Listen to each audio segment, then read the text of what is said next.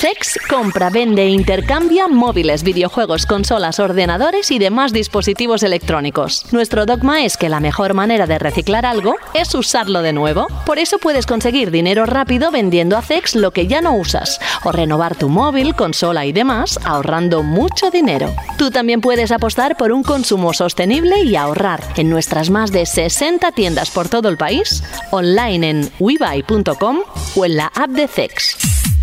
Sex patrocina Banda al Radio. Bienvenidos a Banda al Radio. ¿Sabíais que hay más de 2 millones de usuarios que ya se han registrado en la app de Sex? Pues más o menos el mismo número de oyentes que hay por episodio de Banda Radio, ¿eh? Más o menos ahí, ahí. cifra arriba, cifra abajo. Así de chistosos. Comenzamos esta, este programa, esta edición número 21 de la décima temporada. ¿Cómo estáis? Esto que ha sido un aplauso, ¿eh? a veces me animo cuando estoy aquí, porque si no es como, como que me siento solo. Luego cuando empiezan a hablar el resto ya sé que no estoy solo, que estoy con la redacción entera de, bueno, casi entera de Banda Radio, o una gran representación. Bueno, en cualquier caso, que no quiero avanzar más diciendo tonterías, porque lo importante es lo que vamos a tener aquí hoy en el programa vamos a hablar de actualidad, pero una actualidad que no nos gusta especialmente, pero sí que ha destacado, ha marcado el ritmo de lo que ha ido saliendo en los últimos días a través de todos los medios eh, del mundo. Y nosotros en Bandal, por supuesto, está recogido. Y según me decía hace un momento Rubén, que esto va a continuar con más cosas. Hablo de Ubisoft y ese informe financiero donde han dejado muy claro unas cuantas eh, cosas que tenemos que analizar juntos aquí en esta edición. Y hay más. Habrá análisis de Fire Emblem Engage. Fran nos hablará de Atomic Heart. Oye, que por cierto, que Carlos Leiva nos vendrá a visitar dentro de un ratito. Y vamos a empezar a saludar a Alberto González. Hola, Alberto. Hola, José, ¿qué tal? Bien, bien, bueno, congelado. Mucho frío, mucho viento, pero me parece que en el norte todavía están peor o han estado peor. Espero que nos escuchéis desde ahí calentitos, calentitas y, y bueno, el propio Saúl me mandó una foto de la ventana de su casa y eso era un paisaje nevado precioso, ¿eh? Sí, sí, bueno, tenemos un vórtice polar o como lo hayan llamado, ¿no? Ahora los, expertos del, tiempo, las televisiones, y la verdad es que, bueno, bueno, se puede combatir con una buena manta, un buen abrigo, una buena bebida caliente, tu película favorita, tu serie favorita, tu, serie, videojuego favorito. Tu serie, tu serie. O la, serie de tu juego favorito. Oye, qué exitazo. podemos rizar el rizo, exactamente. Qué exitazo. Es que no podía dejar de preguntártelo. Qué exitazo de Us.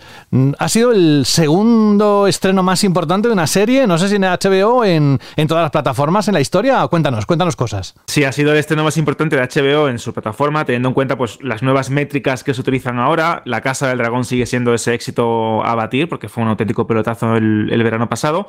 Y este de Last of Us ha funcionado muy bien, ha registrado más de 10 millones de espectadores en los primeros tres días, una auténtica locura y demuestra ya no solo pues que la serie es buena o está gustando, ¿no? Como podéis leer en redes sociales o incluso los comentarios de Banda Radio, que eh, los leeremos un poco más adelante en el programa, sino que también está teniendo muchísima aceptación en, todo tipo de público. Y de hecho es curioso porque te metes en redes sociales, en Twitter o en Instagram, y suele ser pues como la tendencia más buscada, eh, una, especie de objeto de debate constante por detalles, guiños, eh, comparaciones con el videojuego original, curiosidades. La verdad es que está teniendo muchísimo tirón y está funcionando bastante. ¿eh? Mm, salvando las distancias, ¿eh? pero podríamos decir que para HBO es un nuevo juego de tronos. Eh, bueno, es complicado porque el fenómeno Juego de Tronos es muy grande y la Casa del Dragón ha demostrado que se puede reformular ese propio fenómeno. Yo creo que es una serie muy importante que va a tener un gran,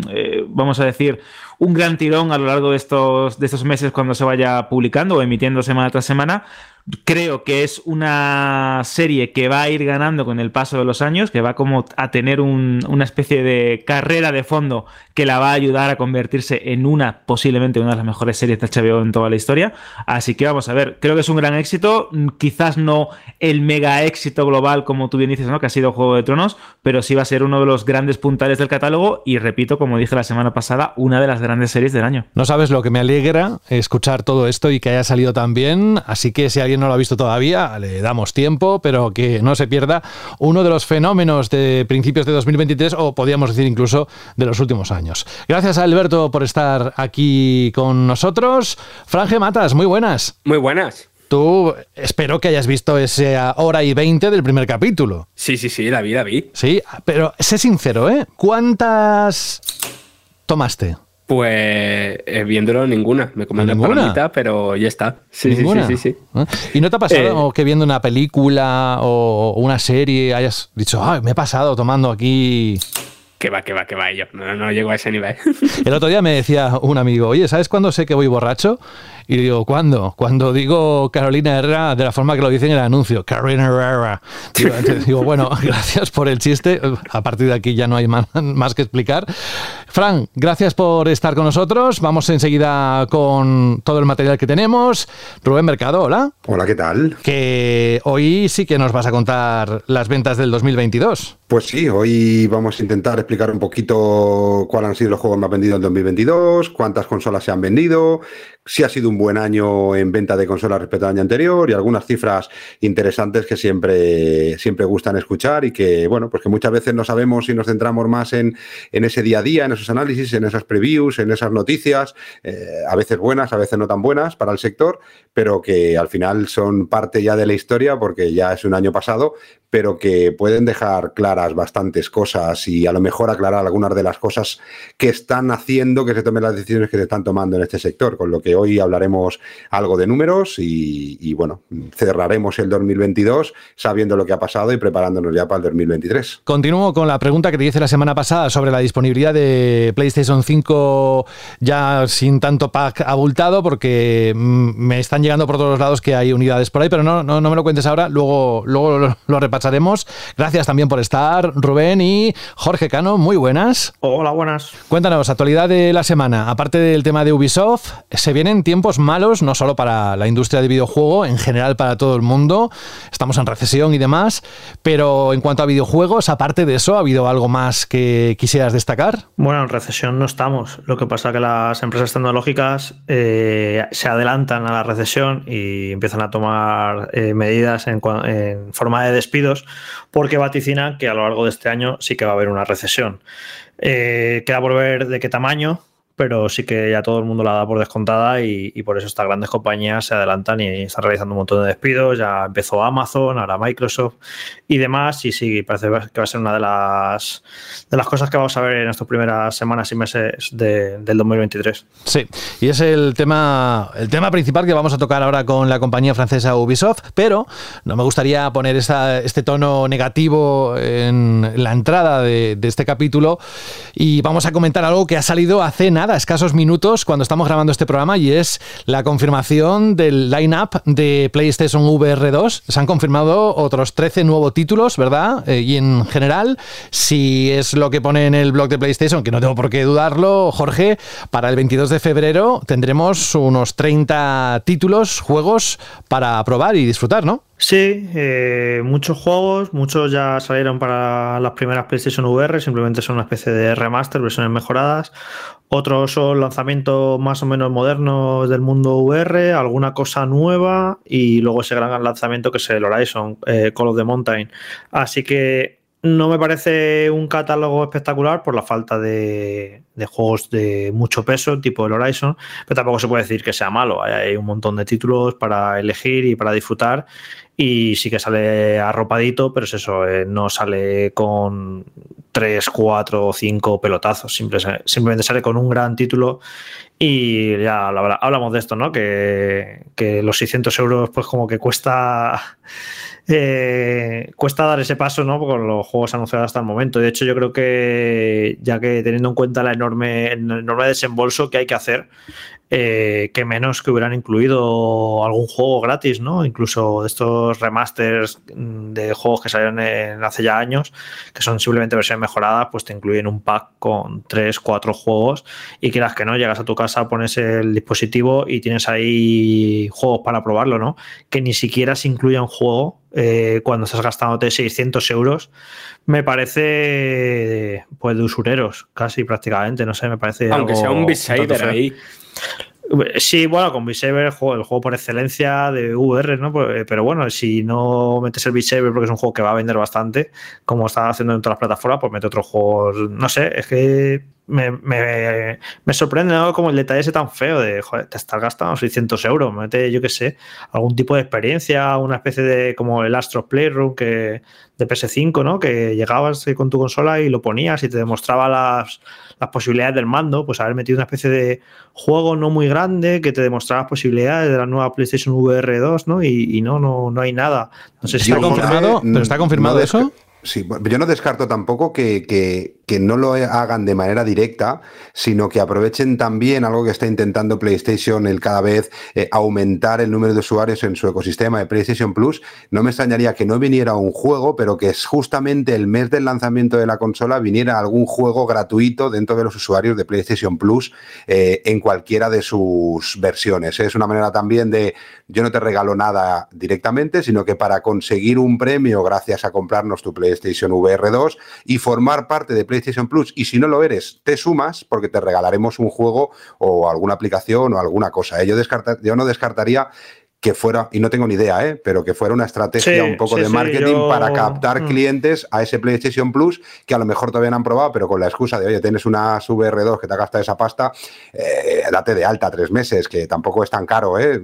o intentar hacerlo ver así, y que a esa gente se le regala una, un juego de VR2. No, sería un movimiento lógico que a partir de ahora, a partir ya de febrero, todos los meses se incluyan en el catálogo de PlayStation Plus un juego de, de PlayStation VR2, porque también lo que consigue, lo que provocas es que aquellos usuarios que están suscritos a PlayStation Plus y que todos los meses están recibiendo ese juego de PlayStation VR 2, cuando ya tienen 1, 2, 3, 4, 5, 6, 7 juegos, dicen, joder, es que ya tengo 7 juegos, a lo mejor me, me compensa comprarme PlayStation VR 2, ¿no? Así que sí, sí, yo lo veo un momento lógico de Sony que empiezan a, partir de muy pronto, si no ya, a meter todos los meses al menos un juego de PlayStation VR 2. Yo tengo muchísimas ganas, supongo que eh, es compartido por todos vosotros, no solo los del programa, sino también los que nos están escuchando, de cómo se puede ver eso, qué, qué experiencia puede aportar las pantallas OLED, el seguimiento ocular y todo lo demás.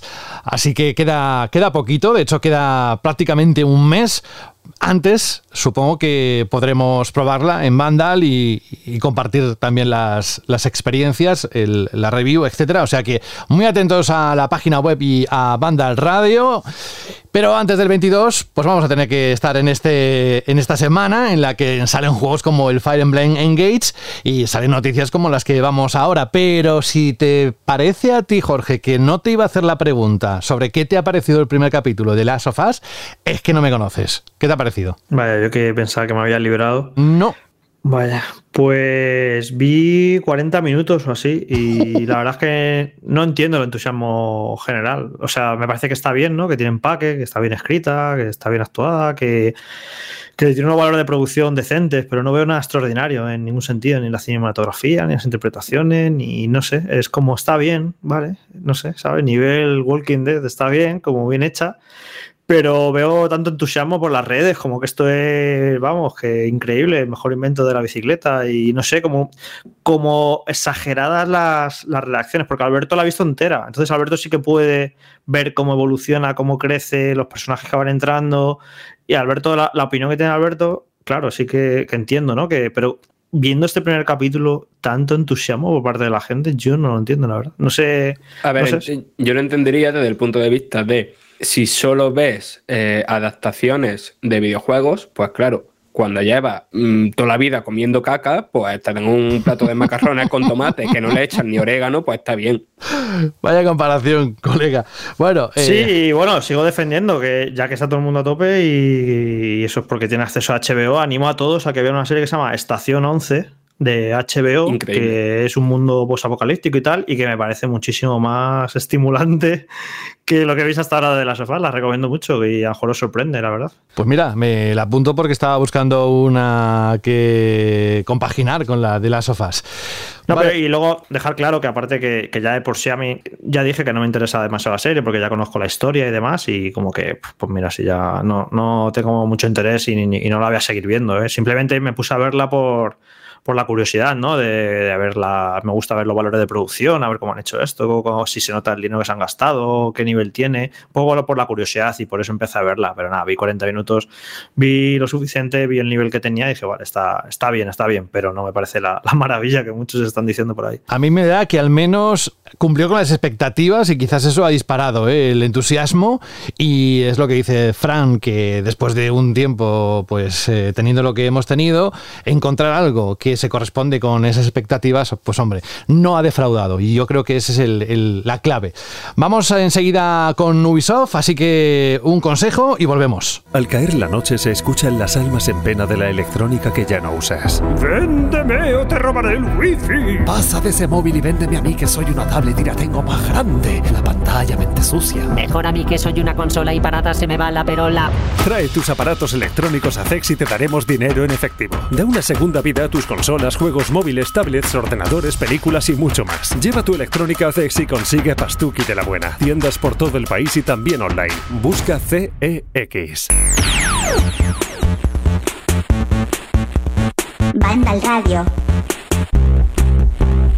Iba a decir, nos metemos en el turrón, pero ya después de lo que dijo Fran, vamos a meternos en el turrolate. Por cierto, hay un comentario o dos eh, que luego supongo que Alberto comentará, Fran, en iBox. Vamos con el bloque de noticias que, como decía, tiene como protagonista ese informe financiero publicado esta misma semana, este miércoles, por Ubisoft. Y es que parece que la compañía no pasa por su mejor momento y se encuentra en estos últimos días en el punto de mira mediático. La compañía francesa ha anunciado que está registrando ventas sorprendentemente más lentas de lo esperado y en consecuencia ha cancelado tres videojuegos sin anunciar. Estos proyectos se suman a las otras cuatro cancelaciones que la compañía comunicó en julio, dos de las cuales también afectaron a títulos no presentados oficialmente. Además, para más Inri se ha confirmado un nuevo retraso para Skulls and Bones que ya no saldrá el 9 de marzo tal y como estaba previsto. Y a todo esto, lo que decíamos antes, Microsoft anuncia el despido de 10.000 empleados, cerca del 5% de su plantilla, incluida su división de juegos, con lo cual ahí se disparan los rumores, Bethesda, 343 Industries y lo que comentábamos hace un momento. Bueno, este movimiento, el de Ubisoft, vendrá acompañado de un ahorro de 200 millones de dólares para la compañía en reestructuraciones y recortes. La empresa asegura estar enfrentándose a grandes retos a medida que la industria continúa virando hacia mega franquicias y títulos de largo plazo que pueden atraer a jugadores de todo el mundo independientemente de las plataformas y los modelos de negocios, según Yves Guillemot, el CEO de la compañía, que ha reconocido sentirse decepcionado. Entre otras cosas porque los recientes lanzamientos no han tenido el rendimiento esperado. Estamos hablando de Mario Rabbids Sparks of Hope y hasta Just Dance 2003. Luego igual eh, el propio Rubén nos puede decir cómo ha funcionado Just Dance 2023 con este nuevo formato online, etcétera. Bueno, quizás lo más llamativo del anuncio, vuelvo a repetir, es el nuevo retraso de Skulls and Bones, juego que parecía estar ya listo para salir a la venta y que finalmente no saldrá hasta 2023-2024 según estimaciones, las nuevas estimaciones de la compañía. Vamos con títulos como Mario Rabbids, Sparks of Hope, la secuela directa del Kingdom Battle ha cosechado desde su lanzamiento el 20 de octubre en exclusiva para Switch comentarios muy positivos tanto de la prensa especializada como de aquellos jugadores que alabaron la primera entrega. Sin embargo, a pesar del buen sabor de boca, algunos directivos de Ubisoft han revelado en una reciente entrevista que se sienten algo sorprendidos por el bajo rendimiento comercial que ha tenido el videojuego en sus primeros meses en el mercado. A grande rasgo dicen que es, han sido las ventas más lentas de lo esperado. Y en cuanto a cómo va a afrontar esta situación Ubisoft, pues ahí está un poco la presión a los empleados. Guillemot ha enviado un mensaje a los empleados donde descarga parte de la responsabilidad a los desarrolladores, pidiendo toda la energía y compromiso para asegurar que, dice, volvamos a la senda del éxito. Según informa Kotaku, Ubisoft celebró una reunión de urgencia con los inversores el 11 de noviembre para anunciar recortes en los costes como consecuencia de las bajas ventas en 2022. Y por último, em, vamos con los proyectos cancelados y dejo comentar al resto de los compañeros. En una reciente publicación de Insider Gaming se recopilaron los comentarios de cinco trabajadores anónimos que trabajaban en Ubisoft y dejaron la compañía. En este informe se destaca que la empresa Gala ha estado desarrollando demasiados videojuegos que necesitan ser pulidos y que no han convencido en las pruebas internas de control y calidad. Los desarrolladores que participaron en la entrevista decidieron mantener su identidad en el anonimato debido a que no estaban autorizados a revelar detalles como, por ejemplo, que Ubisoft está tratando de recortar alrededor de 215 millones de dólares en costes durante los próximos años y que afirman que Assassin's Creed Mirage y Avatar Frontiers of Pandora que ofrecerán una buena experiencia, que no temamos, que van a salir muy buenos. Pero en fin, este es un poco el contexto, Jorge, Alberto, Fran y Rubén, de lo que está pasando en esta compañía que, según se decía, según se rumoreaba, quería ser comprada. Quizás para evitar todo esto, igual era un bulo. Pero bueno, que la situación es la que es. Este es el informe. ¿Qué pensáis? Bueno, lo de que leí hace unos días que, que Ubisoft está como loca por la música porque les compren. Lo que pasa que es tan grande en cuanto a número de empleados que no, que no les parece interesante a casi nadie, porque tiene tal masa salarial de, empleados que es un marrón gestionar eso. Tantos estudios por todo el mundo, estudios tan grandes, son miles y miles de empleados y que eso hace que la empresa sea poco, poco interesante para una adquisición, aunque parezca curiosamente.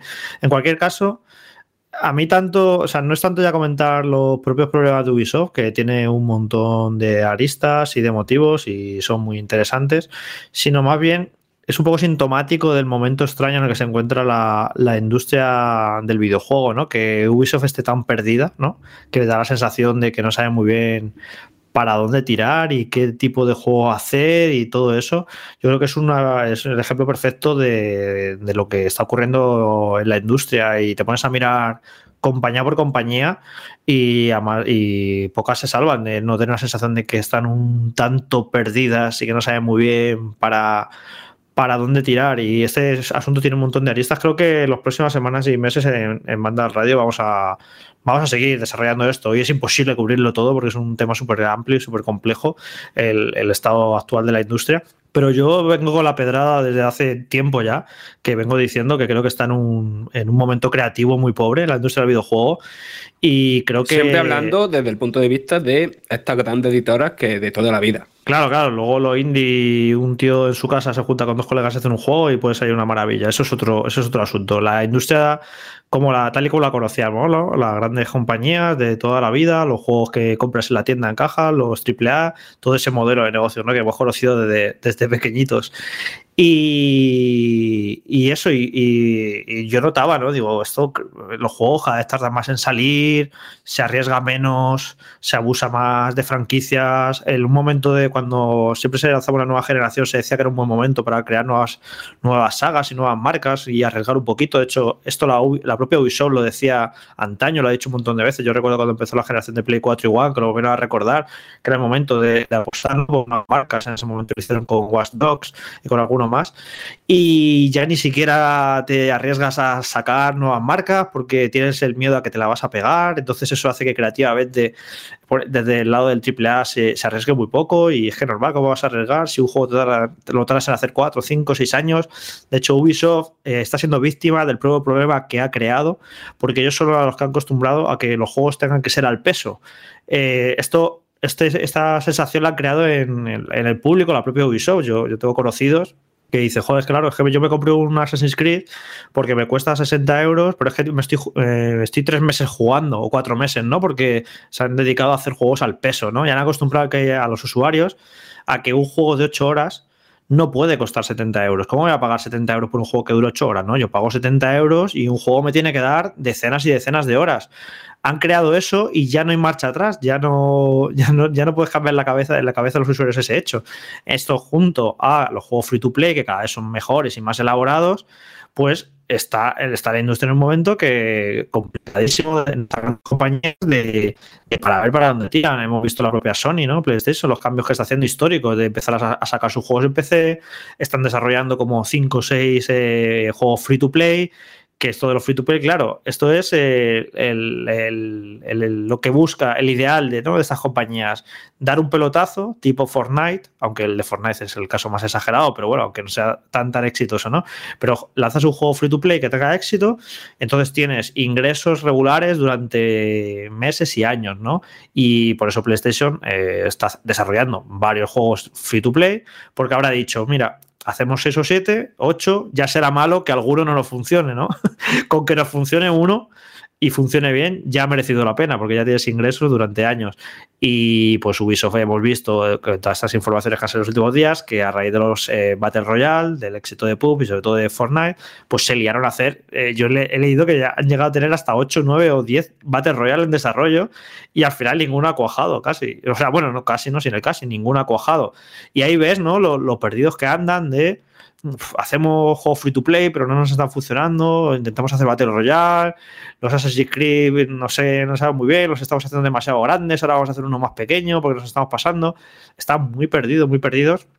Y es que estamos en un momento de la industria muy complicado de, cambios, de pues Xbox ha visto que el futuro está en las, suscripciones, eh, pagar una suscripción y te haces un catálogo. Eh, PlayStation quiere todavía mantener los juegos enormes de gran presupuesto de 70 euros, pero a la vez se ha visto con la necesidad de tener que rentabilizarlos y sacarlos en PC, pero a la vez eh, tener que apostar por el free to play porque era una parte que, que no tenía dominada el mercado. Nintendo a lo suyo es la única que puede decir, pues mira, a mí me da igual que yo, yo voy a lo mío y, me estoy forrando y me van muy bien las cosas, ¿no? Pero te puedes a Electronic Arts y no, no, no, es palo de ciego increíble, fracaso tras fracaso, sacan el Anthem, se la pegan, Battlefield que era una, una marca y una saga con mucho prestigio y mucha entidad, y igual y, la han llevado a lo más bajo ahora mismo, eh, Activision ha dicho solo vamos a hacer Call of Duty, ¿para qué vamos a hacer más cosas?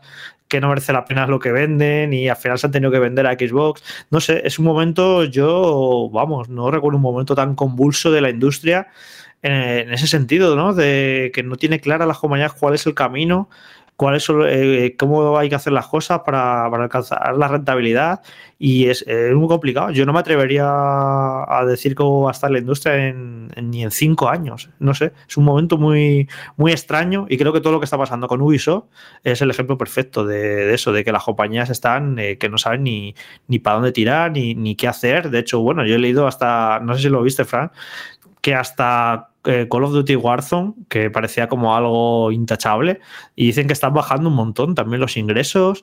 No sé qué pasa, la gente, ¿dónde se está dejando el dinero? Eh, se está cansando de. No sé, es un, momento muy raro, la verdad, muy, muy, muy raro. A ver, eh, por alusiones, lo de Warzone en concreto, yo a este Warzone 2.0 no he jugado, pero sí tengo colegas que, que eran jugadores habituales, y es que se ve que ha salido con las prisas, ¿no? Como eh, para querer acompañar al lanzamiento de Modern Warfare 2, que ha sido súper exitoso tanto a nivel de opinión como a nivel de venta. Y esto pues no ha sido tan... No ha sido esa cosa súper pulida y súper fresca en cierto modo que fue Warzone cuando salió, ¿no? Que jugaste hasta tú, Jorge. O sea, que, que estás jugando en Call of Duty. Hola. Pero me gustaría de verdad. Bueno, ¿eh? jugué, dos partidas, ¿eh? Que bueno, bueno. A ver si se va a pesar la gente. Pero, joder, es que de verdad que me, gustaría ser más optimista que tú. Es que es muy complicado. Eh, es muy complicado. No, no optimista de en los videojuegos, porque ya lo he comentado antes. Yo creo que toda esa creatividad no ha desaparecido, simplemente ha cambiado del juego que compra en la cajita al juego que compra en Steve, en, Steve bien, en Steam, en la eShop, en donde pilles. Es que es normal. Quiero decir, el público mayoritario de videojuegos eh, tiene 35 años o menos. con esa edad, por lo normal, cualquier gasto de lo que cuesta un videojuego, de 70 o ahora 80 pavos, es por lo general un desembolso importante. Entonces, sí, nosotros hemos dicho aquí muchas veces, eh, y, yo lo defiendo, ¿eh? Lo de prefiero un juego de 12 horas súper cuidado a, a un juego de 100 horas donde todo se perciba igual. Pero a esa persona que le ponen por delante el Genshin, el Apex, eh, bueno, el Destiny no porque tiene lo de las expansiones, pero una barbaridad de juegos prácticamente gratuitos o que te exigen un pequeñísimo desembolso de manera muy eventual, no le puedes decir que va a jugar menos con algo por lo que ha pagado 80 euros que por algo que tiene gratis, ¿sabes? Eh, y eh, esa es una realidad de- del mercado que está ahí ahora mismo y, que es muy complicada de solucionar. Pero entonces, ¿cuál es la solución? Yo creo que la solución nunca va a ser el camino que se lleva tomando en, lo- en la, última media década, que es el intentar competir a nivel de, de contenido y de actualizaciones posteriores y de todo eso con el modelo de juego como servicio. Y yo creo que al final lo que hay que hacer es, mm, bueno, no lo sé, yo no soy ningún analista ni, ni nada, pero están probando esto, están viendo que no funciona, pues intentad hacer juegos más pequeñitos, intentad hacer juegos que no nos tengan que cobrar 80 pavos por ellos, que no hace falta que todos los juegos sean un derroche técnico, no hace falta que todos los juegos mm, te sirvan para tres meses, no hace falta que todos los juegos se revele en la hoja de ruta de las actualizaciones eh, una semana antes de salir el juego. Que sí, que probablemente el mercado que tengan esos juegos con un principio, un fin, sea mucho menor que el de los juegos free to play, ¿no? ¿Vale? Pero dedícame menos recursos para esos juegos. Es que eso, no, todo tiene que ser The Last of Us parte 1, no todo tiene que ser eh, Assassin's Creed Valhalla.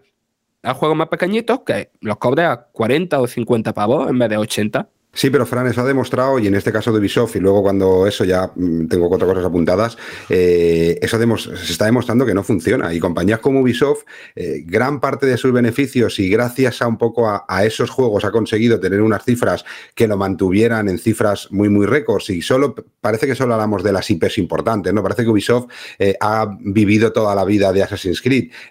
Ubisoft tuvo una época en la que el 80% de sus beneficios era de un tipo de juegos que iban muy en esa línea. Y acordaros todos lo de Imagina ser o Quiero ser o todos esos juegos que muchos de los que nos gustan cierto tipo de videojuegos podíamos hablar de ellos y decir que eran una verdadera basofia que a lo mejor en cuanto a calidad, en cuanto a lo que sea, lo eran, por lo que nosotros como jugones diferentes buscamos, pero que para Ubisoft le salvó en muchas ocasiones, en muchas ocasiones las cifras, ¿no? Eh, y eso no lo están haciendo, porque los costes de aquellos juegos, eh, comparado con el retorno de la inversión y el beneficio, eran mucho más fáciles de, de- tener por las plataformas que había en ese momento, por lo que costaba hacer unos videojuegos de ese estilo en ese momento, eh, porque iba un público que ahora mismo ese público no está jugando tanto como jugaba antes ese tipo de videojuegos. No significa que los niños más pequeños no jueguen a consolas, pero a lo mejor antes los niños pequeños jugaban a ese tipo de juegos y ahora ese tipo de juegos tampoco les gusta, porque también está cambiando el perfil del jugador y no solo en edad sino en, en- en intenciones o, lo que prefieren jugar, ¿no?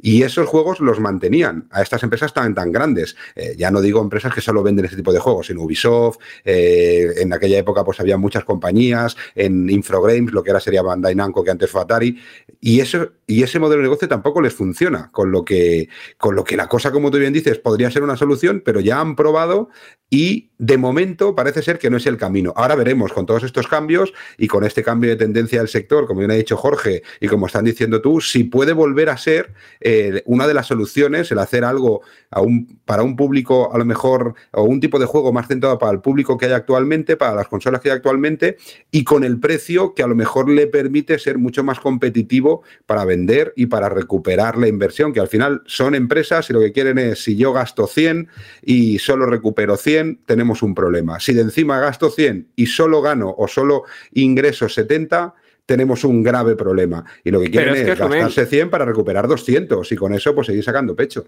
Pero es que, por, mm, por ejemplo, Capcom. Capcom nunca ha llorado por las ventas de los Resident Evil, de Devil May Cry 5, de, del Monster Hunter, ¿vale? Monster Hunter es la excepción, ¿vale? Pero Capcom, estam- Capcom estamos lleva hablando... más de. eh, Fran, Capcom lleva más de 10 años pidiendo a gritos que alguien la compre. Vale, sí, Capcom a nivel pero- empresarial es pero- una empresa que es eh, bueno, tienen beneficios por todo lo que forma parte del conglomerado de Capcom, pero el departamento de la división de videojuegos lleva muchos años, muchos, pero muchos, porque yo ya cuando estaba en una de las empresas que distribuíamos Capcom ya era eh, un- una explicación y un comentario constante, lleva muchos años que el departamento de videojuegos es totalmente deficitario. Lo que pasa que estas grandes compañías japonesas que tienen un sistema fiscal diferente y sobre todo, y esto es por eso están cada vez buscando más inversión y saliéndose fuera. Es decir, al final, eh, cuando nosotros decimos Capcom, y es normal, y a mí me pasa, cuando hablamos de Capcom como videojuegos, decimos, ¿qué es Capcom? Pues pensamos en Street Fighter, eh, pensamos en las grandes IPs y no tan grandes IPs de Capcom.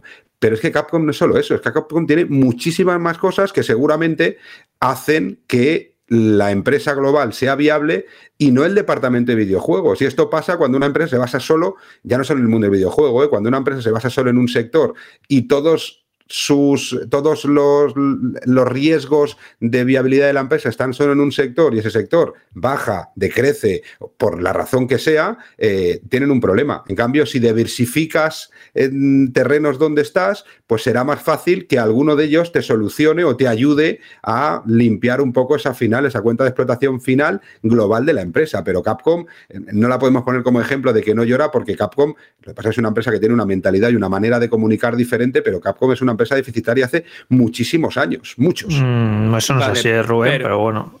Capcom Departamento de Videojuegos es un desastre. Capcom, Capcom, es una compañía, Capcom, es una compañía, de videojuegos. Rubén, te estás confundiendo un poco con Konami, que la que gimnasios y todo eso. Capcom, el, el, cuando hablo de compañía de videojuegos me refiero al videojuego de consola. Claro que es una compañía de videojuegos, pero eh, seguramente otros departamentos, merchandising, todo esto relacionado con Capcom. Es decir, tú de Capcom no solo puedes comprar videojuegos, puedes comprar muchas cosas relacionadas con Capcom. Muchas cosas. Muchas cosas. Pero puedes comprar una camiseta de Street Fighter, una... ¿El qué, perdona? La que opera, como dices, es Sega. Eh, Capcom en sí eh, lo que tiene es su de esto de videojuegos. No es como Sega que tiene 8000 movidas de, de resorts y cosas así. Capcom es... Capcom tiene videojuegos, pero tiene videojuegos para consola, tiene el departamento de videojuegos para móviles, tiene eh, la filial de videojuegos para arcades, tiene muchas más cosas. No solo vive del videojuego. Vamos, que lleva dando beneficios dos o tres años seguidos. No es un buen ejemplo, Capcom. De hecho, está bastante bien ahora. Que a lo que iba, de que por el tema que he sacado Capcom es. Capcom ahí está contenta con sus ventas de Devil está contento con su venta de Resident Evil. Precisamente porque evidentemente es muchísimo más barato, muchísimo, muchísimo, muchísimo más barato hacer cualquiera de esos juegos que hacer un cuarto de la mitad de un Assassin's Creed. Pues a lo mejor que eso es lo que hay que hacer. Es que a lo mejor eh, lo que tienes que hacer es, en vez de gastarte 100, gastarte 20. Pero que esos 20 que te gastes, te los gastes bien gastados y teniendo clarísimo cuál es tu público. No teniendo claro que tu público... ¿eh? Están cancelando grandes proyectos con unos costes eh, totalmente inhumanos y que ya saben de por sí que no van a poder rentabilizar y que es mejor Imaginaos hasta qué punto mm, eh, los costes de desarrollo eh, pueden ser tan grandes de haberse gastado lo que se han gastado, por ejemplo, con Skull and Bones y decir, oye, mira, no vamos a gastar ni un euro más eh, porque es inviable que ya rentabilicemos lo que hemos gastado, con lo que todo lo que hagamos de más será pérdidas por mucho que recuperemos. Bueno, pues, pero, pero esas decisiones no son fáciles en una empresa, como dice Jorge, con tantísima gente. Es decir, tú no le puedes decir a un estudio de desarrollo que son 150 personas haciendo un triple A que de pronto se va a mantener ese estudio de desarrollo solo con 20. ¿Qué es lo que están haciendo? Que por eso están con con esa cantidad de despidos, es decir, vamos a recortar personal, vamos a recortar gastos y vamos a centrarnos en las dos, tres IPs importantes, que en este caso en Ubisoft es sencillo, con todo el universo eh, Assassin's Creed que van a hacer, y vamos a intentar destinar pues no a lo mejor a videojuegos para consola, pero sí a lo mejor a videojuegos para móvil, o sí a lo mejor a, potenciar o a intentar volver a lanzar alguna IP como lo está funcionando lo, lo, lo, iba a decir, antes de memoria, digo, pero me parecía muy grande, digo, a ver si me voy a equivocar, y lo estoy mirando y sí, sí, estaba en lo cierto. Tú fíjate, Ubisoft tiene 20.000 empleados. O sea, 20.000 empleados. Es que me parece una cifra increíble para cuántos juegos saca el año Ubisoft para tener 20.000 empleados. hay que ver también esos 20.000 empleados si son directos o indirectos, que es muy diferente el coste de un empleado directo que un empleado indirecto. ¿Qué es indirecto y directo? Es decir, una empresa tiene diferentes tipos de empleados. El empleado en plantilla, en nómina, que tiene un coste bastante alto tanto de contratación como de mantenimiento, como de despido, y los eh, trabajadores indirectos son aquellos eh, trabajadores que no están en plantilla de Ubisoft, que pueden estar en plantilla en otras compañías, que pueden formar parte también del holding de, de la familia Guillemot, pero que no forman parte de Ubisoft, que al final no son un coste como empleado. Es decir, tú a, esa, a esos empleados externos, entre comillas, tú decides que ya no quieres seguir contando con sus servicios y no tiene ningún coste de, despido. Tú esos eh, trabajadores externos eh, no tienen ningún coste para la empresa de seguridad social. Es decir, que es muy, muy diferente. Claro, no sé cuántos son de esos directos o indirectos. Aquí pone número de empleados Ubisoft en todo el mundo en una, en una web súper seria que son 20.000 empleados. Sí, pero pueden ser directos o indirectos. Ya, pero 20.000 empleados. O sea, que Sí, lo que quiero sí, decir. pero- que pero- pero a que es- nivel despido, a nivel es- es un- coste, sí, Rubén, pero, pero sí que muy a lo que es una voy, empresa muy, muy grande, Sí, a lo que voy que es un tamaño brutal. Es una empresa brutal, de un tamaño brutal. ¿Y que cuántos juegos se está produciendo al año? Es que se han metido en, una, en un sistema de producción absurdos que encima es que no sacan juegos. O sea, es que es una compañía gigantesca que no está sacando prácticamente juegos. Y que luego otra cosa también súper interesante de todo esto, que, que, que lo he estado pensando muchos estos días. En cuanto la industria del videojuego ha dicho hasta aquí hemos llegado con el crunch, hasta aquí hemos llegado de hacer los juegos a base de sangre, sudor y lágrimas, de repente no salen juegos. O sea, nos hemos dado cuenta de que los juegos se hacían a- en base a la explotación de los trabajadores. En cuanto se ha, se ha movilizado la industria y ha dicho hasta aquí hemos llegado, ya no vamos a tolerar que se haga crunch en los estudios de desarrollo. En cuanto ha llegado eso, de repente, ¿cómo ha bajado la producción y lanzamiento de videojuegos? Que de hecho el otro día el, el Guillemot dijo en la carta esta a los empleados que bueno, que había que ponerse un poquito más las pilas, ¿eh? Como diciendo que os ponéis las pilas y saca- sacamos juegos, esto va a tomar por saco. Que ha tenido que pedir disculpas por esas declaraciones, por encima estar culpando a los empleados de Pues la ha pedido deriva- disculpas de la- por las ha pedido disculpas por las formas, ¿vale? Claro, por, claro, pero- por- por lo que por se puede poco- entender, ¿no? claro, El decir, oye, parece esto es culpa vuestra. Claro, no, estar- no, no es una especie de, estar culpabilizando a los empleados eh, del rumbo de la compañía, ¿no? Como que no estéis trabajando lo suficiente. Porque también me parece muy interesante, ¿no? En cuanto la, la industria ha dejado de hacer crunch, cómo eh, nos hemos dado cuenta de que, vamos, eh, los juegos se hacían a base de explotar a la gente, de echar horas y horas y horas y horas, y en cuanto esto se ha parado, eh, vamos, los desarrollos no, no, no llegan a tiempo. Es bastante, Es que, bastante curioso. Jorge, fíjate, por ejemplo, repasando mentalmente, eh, la- el caso de, de Ubisoft ya no es solo una, como comentaba Fran, ¿no? Una tendencia hacia construir juegos gigantescos con un montón de contenido, con una hoja de ruta que sea como una especie de declaración de, de intenciones o de muestra o de confianza de cara al, al al jugador, ¿no? Sobre todo decir, mira, te vas a gastar 80 euros, pero te vamos a prometer eh, DLCs de aquí a dos años, o el juego que tú te vas a comprar va a estar totalmente rentabilizado, no te preocupes, que tendrás contenido nuevo, etcétera, etcétera. Sino es que también, eh, eh, más allá de la polarización ¿no? de, la, de la industria del videojuego, con sagas importantes, con títulos con presupuestos colosales o juegos como servicio que garanticen ¿no? Un- una asiduidad del propio, del propio usuario, ¿no? conectándose cada X tiempo para ver qué hay nuevo en ese mundo al que, al que se conecta para jugar, sino es que también es una eh, colección de malas decisiones, porque no olvidemos que Mario más Rabbids fue un juego que vendió muy bien la primera entrega en Nintendo Switch, que de hecho fue aplaudido por su eh, frescor, por sus mecánicas, por su diseño, por la manera en la que eh, Ubisoft eh, revolucionaba, por así decirlo, el mundo de Super Mario y lo combinaba con sus famosos Rabbids, y esta secuela ha llegado tarde, en un momento extraño, y no ha vendido lo que se esperaba. Pero es que si le sumamos también que sagas que hasta la fecha vendía muy bien, como ha comentado Rubén, como la saga Just Dance, y de repente te encuentras que la edición de 2023 no tiene tirón o no llega a vender, pues es que se le, va- se le van acumulando eh, todos los males. Y a No eso llega, no llega a vender hay- tampoco, Alberto, ¿eh? Eh, que no cumple Bueno, las expectativas. no cumple habría las que saber, habría que saber si, la si las expectativas de Ubi era que eh, Mario and Rabbids tenía que no solo vender lo que vendería de manera natural, sino también vender y recuperar todo lo que no se ha vendido porque no ha lanzado. Es ¿eh? que, Es decir, claro, claro, Piensa, piensa Rubén que cuando eh, estas, estas compañías, y tú lo sabes bien, sacan este tipo de licencias, este tipo de juegos que tienen una trayectoria, que tienen una base de usuarios, que tienen un público pues más o menos fiel, esperan vender X y no llegan a esas expectativas, se dan cuenta que esos dos puntales que tenían, por así decirlo, casi garantizados, o ese flujo de dinero, ese flujo o, o de yo le llamo, yo le llamo flotadores, son los flotadores. Exacto, son, son puntales, son flotadores que demuestran o son los que permiten que después la compañía, entre comillas, se pueda arriesgar o pueda desarrollar grandes videojuegos o lanzar X, ¿no? Pues si le sumas eso y le sumas una serie de malas decisiones, repito, como ese Ghost Recon Frontline que no se llegó a lanzar, que tuvo pues un montón de problemas por, por ser un Battle Royale que nadie quería, un Splinter Cell en, realidad virtual cuando se pide a gritos un- una nueva entrega de la saga, ese Rainbow Six extrañísimo con alienígenas que tampoco nadie pidió y que estaba de saldo a las pocas semanas del lanzamiento.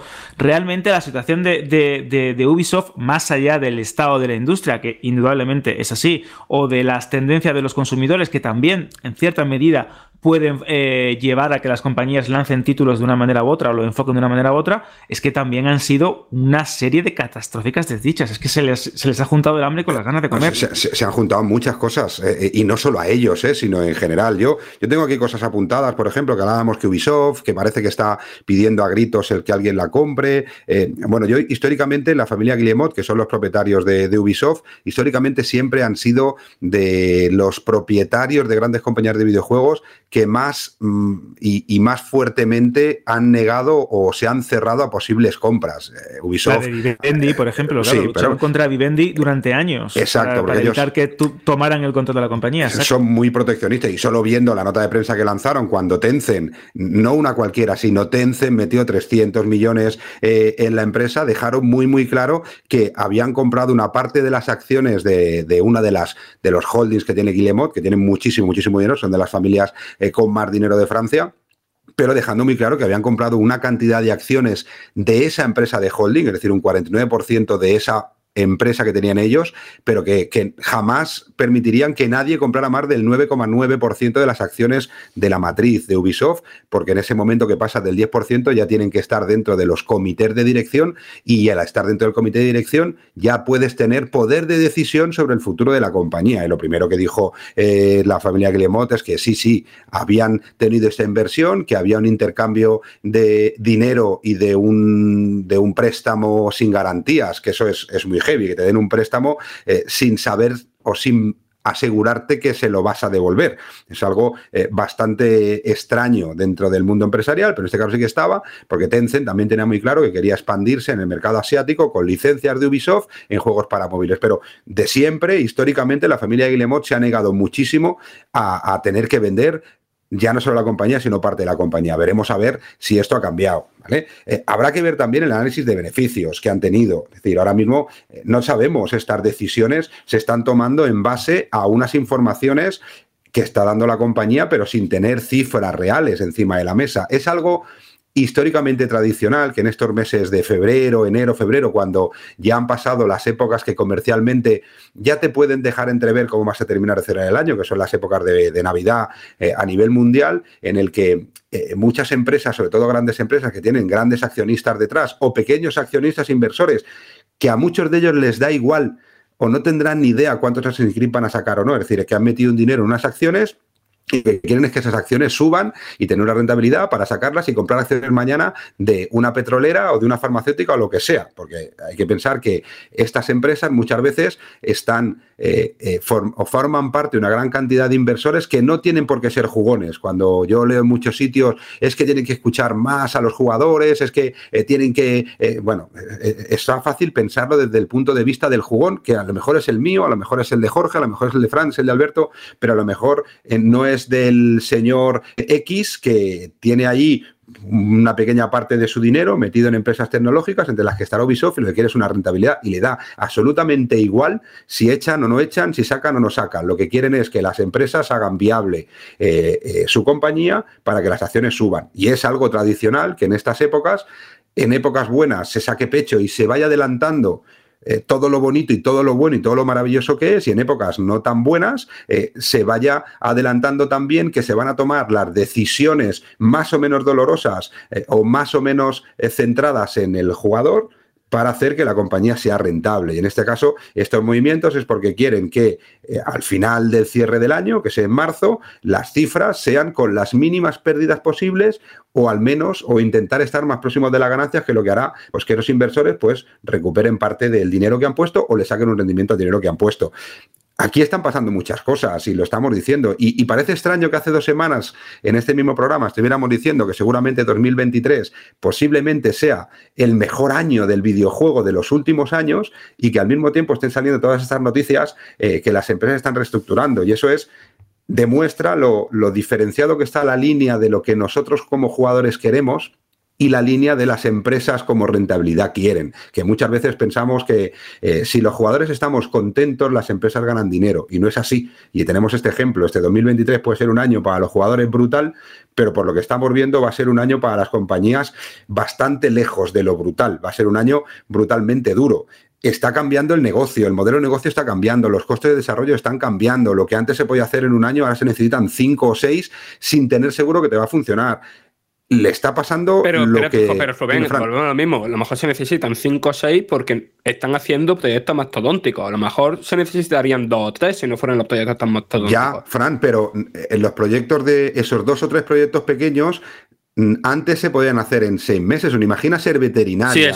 o imagina ser profesora. En tres, cuatro meses los tenías hechos con cinco o seis programadores, una persona de marketing, unos gastos que seguramente sea el mismo coste que un DLC de cualquiera de estos grandes mastodontes, pero que se hacen en tres, cuatro meses. Tú podías decir, venga, pues me pongo a desarrollar un juego en marzo, lo saco en noviembre y diciembre y lo peto. Pero ahora ya no existe, eso es inviable. Primero, porque las plataformas para las que van ya no son las de antes. Los usuarios que antes compraban ese tipo de juegos cada vez existen menos. Y yo tengo uno en casa. Yo veía cuando tenía tiendas que venían niños de 5, 4, 5, 6 años y querían ser, el imagina ser veterinaria y quería ser. Y ahora esos mismos, los niños de esa edad ya quieren un Kirby, quieren un Mario, quieren un FIFA y es mucho más complicado poder colocar estos juegos que eran seguramente para los que nos gustaban los videojuegos una mierda, pero para los que los teníamos, los que teníamos tienda, nos inflábamos a vender ese tipo de no, juegos y había por ello. A un niño ahora le coges en el móvil, le bajas cualquier juego gratuito y ya la entretienes y ya por está. Eso, y el, el modelo de negocio está cambiando. Ha cambiado, por, ha cambiado por tanto, por tantos, por tantos lados que es que, claro, que ha cambiado la industria completamente. Y bueno, estamos aquí hablando de Ubisoft, pero si te pones a mirar otras compañías es que no están para tirar cohetes. Lo que pasa es que se salvan determinados productos. Por ejemplo, Electronic Arts si no fuera por FIFA, imaginaos en el estado en el que estaría. Lo que pasa es que FIFA es la gallina de los huevos de oro, sobre todo su Ultimate Team, los cromitos, y eso está tapando el resto de agujeros de. Pero es que no dan una con el resto de juegos. Y aún así han, han, eh, por ejemplo, aquí en España, en los últimos tres años, desmantelaron toda su red comercial y de marketing. Es decir, que aquí en España Electronic Arts, como Electronic Arts, existe como compañía distribuidora, pero es Bandai Namco quien distribuye los productos de Electronic que Arts. A la vez ¿eh? Que a la vez está invirtiendo Electronic Arts un montonazo en Madrid, ha abierto está abriendo unas oficinas gigantescas, va a llevar aquí toda la localización y desde Europa, estarán, eh, estarán invirtiendo en desarrollo. El nuevo juego de golf de PGA que sale en marzo, aunque la gente no lo sepa, se está desarrollando en España. Están invirtiendo mucho en, España. Y bueno, y luego Take Two, eh, pues GTA. GTA su gallina del juego de oro.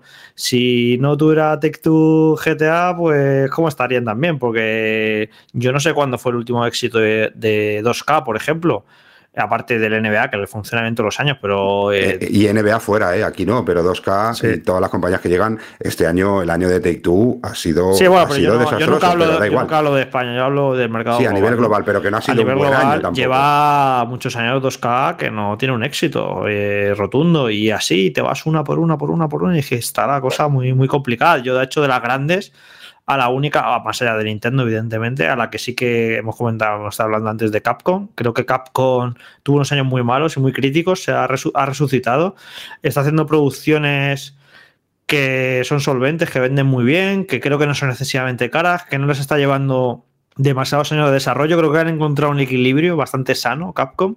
Y tienen buenas herramientas propias también. Sí, sí, sí. y los dos, tres últimos años están dando beneficio. Monster Hunter vende una barbaridad. Los Resident Evil venden bien y cuando lo juegas te das cuenta de que no son juegos exageradamente caros, aunque sí que lucen muy bien. Han encontrado un equilibrio entre, bueno, vamos a hacer juegos AAA, juegos que vendan, pero sin volvernos locos, no nos vamos a tirar cuatro o cinco años desarrollando un juego. Es que este, este, este, este camino que han seguido la industria eh, con PlayStation a la cabeza y con las grandes detrás y tal, de, juegos tan mastodónticos, con tantos años de desarrollo, eso es un, es un riesgo el que asumes que ha llevado a, la industria a este momento de tan, tan complicado, yo creo, de cierta manera. O sea, y luego no, lo que no puede ser es que o haces un juego de 5 años de desarrollo y de 100 millones de dólares o haces un free to play o un juego gratuito. No nos hemos llegado a los extremos, una cosa o la otra. Ha, desaparecido todo lo que había entre medias, ¿no? Toda la... y,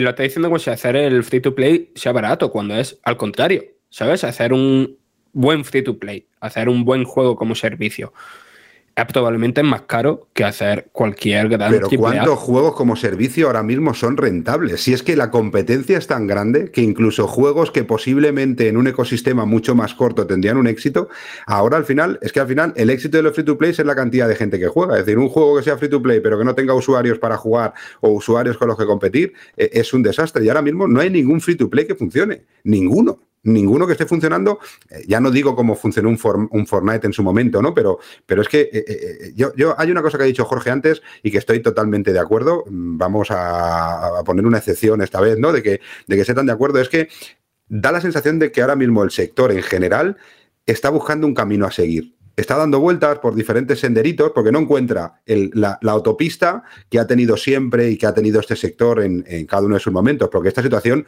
no es nueva de ahora. Ha pasado en, a nivel general eh, en muchos otros ciclos en el pasado. Lo que pasa que ahora eh, el, volumen de negocio es tan grande y la cantidad de empleados es tan grande y la cantidad de inversiones y de dinero que se mueve es tan grande eh, que ese tipo de decisiones que aunque sean las mismas, al ser en un formato muchísimo mayor, pues es mucho más relevante a nivel empresarial, a nivel usuario. ¿no? Antes pasaba, pero como habíamos cuatro que jugábamos a consola, pues eh, no pasaba nada, ¿no? Si una compañía como Ocean una compañía como Herbe o una compañía como Dynamic cerraba, ¿no? Y, no pasaba nada porque total, que eran cuatro frikis que ya han dejado de comprar el, Jorge Martínez Aspar y Fernando Martín Basketball.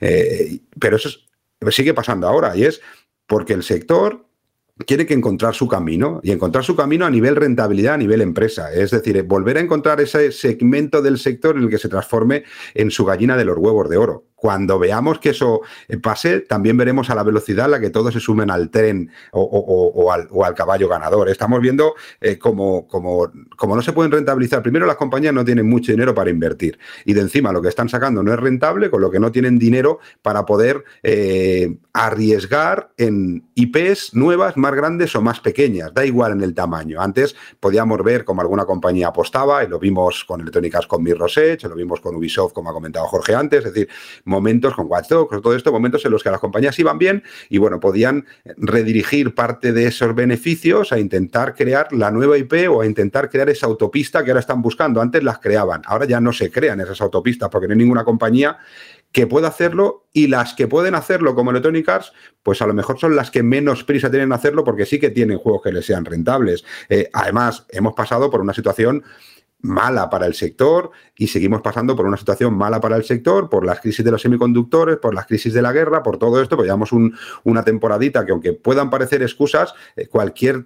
eh, el tema de esto a nivel global hace que los inversores también se asusten y saquen el dinero de esas compañías, eh, porque ven que pueden dar pérdidas. Y eso hace que la compañía tenga un valor más bajo y al tener un valor más bajo también tenga una financiación más baja o una posibilidad de fuerza de financiación para poder invertir en estas nuevas IPs. Encima contamos con que estamos en un momento en el que realmente para eh, sacar mucho dinero para mejorar muchísimo la rentabilidad de sus juegos, estamos a nivel mundial casi casi con una única plataforma, que es Nintendo Switch, en el que realmente hay un parque instalado tan grande que puedes pegar un pelotazo, pero la competencia de Nintendo Switch es brutal y el, y el tipo de jugador de Nintendo Switch y los deseos del jugador de, de Nintendo Switch ha cambiado.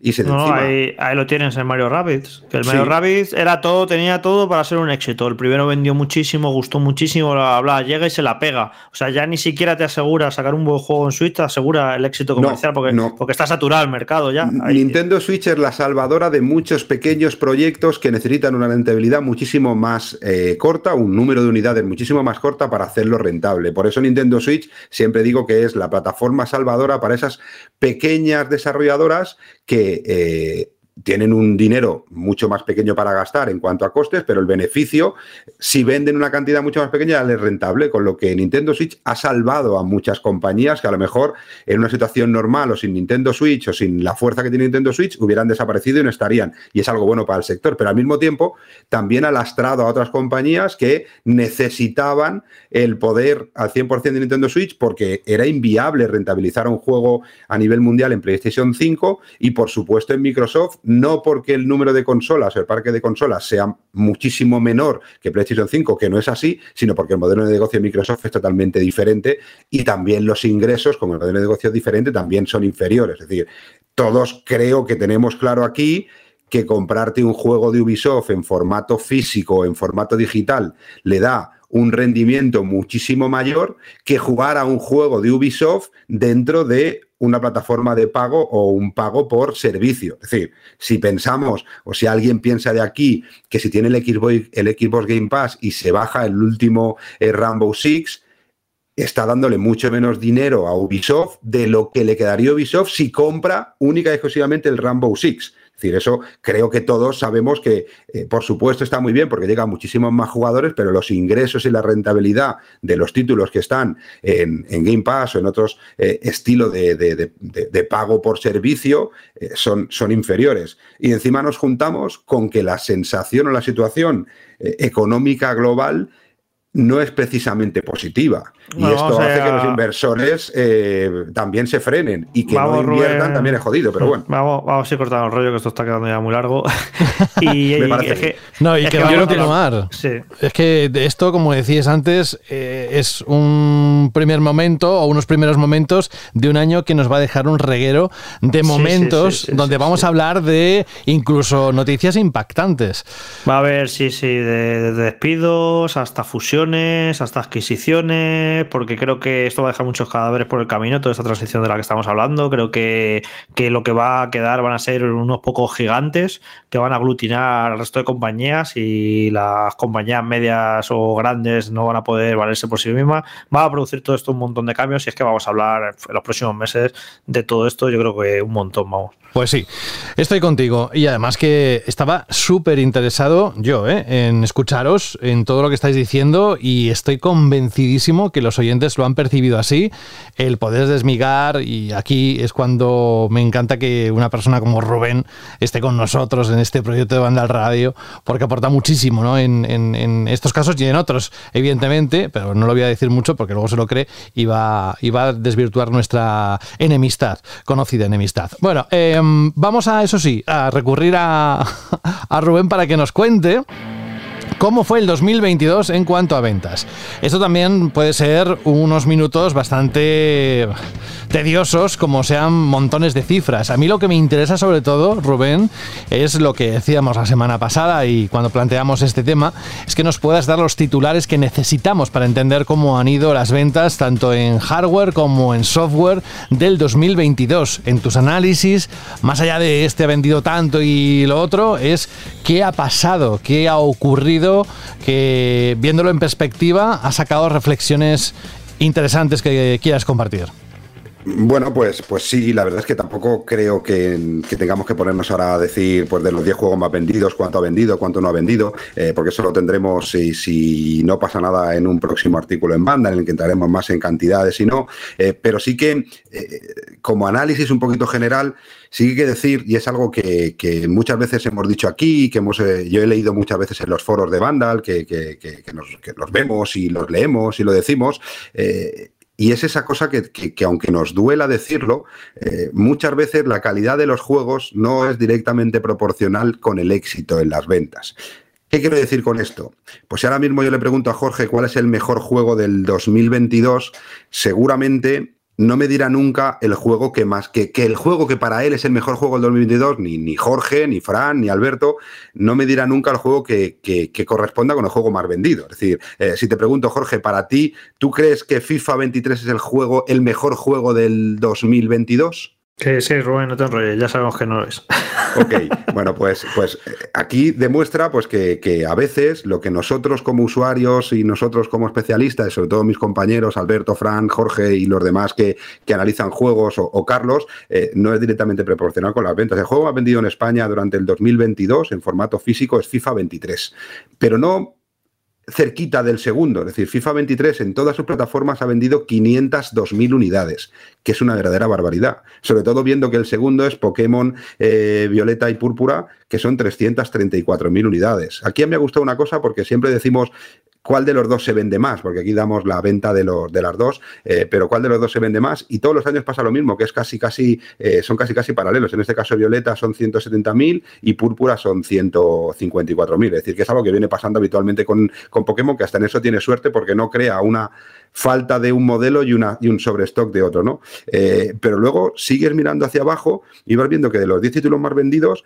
los títulos que realmente podríamos decir que son títulos que hemos hablado aquí gusten más, guste menos, pero que tienen una cierta capacidad de ser diferentes, pues encontramos como el quinto juego God of War Ragnarok, encontramos en el séptimo puesto a Kirby, en el noveno, el noveno juego más vendido del año es el Den Ring, con 107.000 unidades en todas las plataformas, pero el resto de juegos son juegos muy, muy casuals, que son los que hacen que realmente las compañías puedan invertir dinero en juegos no tan casual, porque vemos aquí el tercer juego es Pokémon Leyendas de Arceus, el cuarto juego más vendido del año es Nintendo Switch Sport.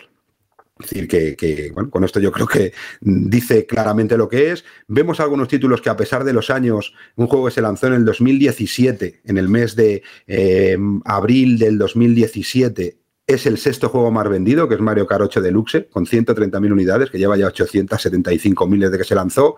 Eh, y el octavo juego es, Minecraft, Nintendo Switch Edition. Es, es un top 10 que demuestra mucho, primero, que las grandes ventas se consiguen con títulos muy casuals y que en muchos casos hay juegos con más de dos y tres años que se siguen vendiendo o siguen siendo los juegos más vendidos del año. Esto lo que da claramente a entender es que no hay IPs nuevas ni sagas nuevas que consiga captar más la atención de juegos de hace tres o cuatro años, algo que las compañías también tienen que, ponerse a pensar. Antes hablábamos de Just Dance, Just Dance 2023, que se lanzó el 22 del 11, que es el año que más tarde se ha lanzado de los últimos años, ha vendido 44.000 unidades en Switch, que no está nada mal. Claro, si su previsión era vender, por ejemplo, en España 150.000, pues sí, ha quedado lejos, pero, pero bueno, o Mario Rabbits ha vendido 61.000 unidades, que, que no está nada mal, ¿no?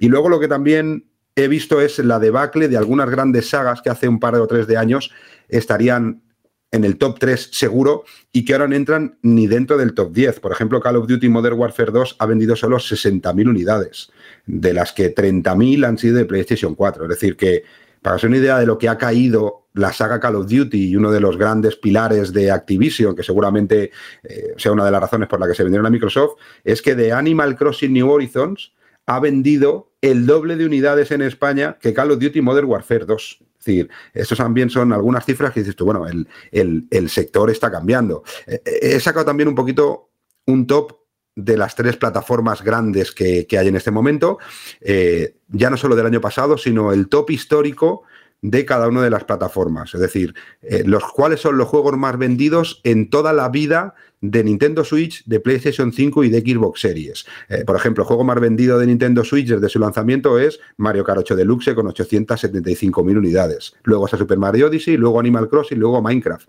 Pero es que si vemos el top 5 de PlayStation 5, el juego más vendido desde su lanzamiento de PlayStation 5 son, es Spider-Man Miles Morales con 112.000 unidades. Es decir, que cualquier juego medio de Nintendo Switch que se haya lanzado incluso durante el 2022, ha vendido más que el juego más vendido en la historia de PlayStation 5, que es Spider-Man Miles Morales, el segundo Ratchet Clank, el tercero es FIFA 22, el cuarto es God of War Ragnarok y el quinto es FIFA 23. Algo también raro, ¿no? Un poco con lo que está pasando con FIFA en PlayStation 5. Pero es que luego vamos a Xbox, que aquí las cifras de su top demuestran que está cambiando totalmente el modelo de negocio y va hacia un camino diferente. El juego más vendido de Xbox Series es Assassin's Creed Valhalla con 22.500 unidades. Es decir, que el juego más vendido en formato físico en Xbox Series eh, es menos de la mitad que el quinto juego más vendido de PlayStation 5, con lo que aquí también se ve claramente cuál es la consola que más software físico vende, porque tiene más parque instalado, hacia dónde está yendo la consola que este año tiene que ser la que intente competir en cuanto a venta de máquinas, y no de software, porque está el año luz, pero sí en cuanto a venta de máquinas con la gran dominadora que es Nintendo Switch, y un poco ver hacia dónde va Xbox eh, con su modelo de negocio, que yo no digo que sea mejor ni peor, pero que se ve claramente que es un modelo de negocio diferente.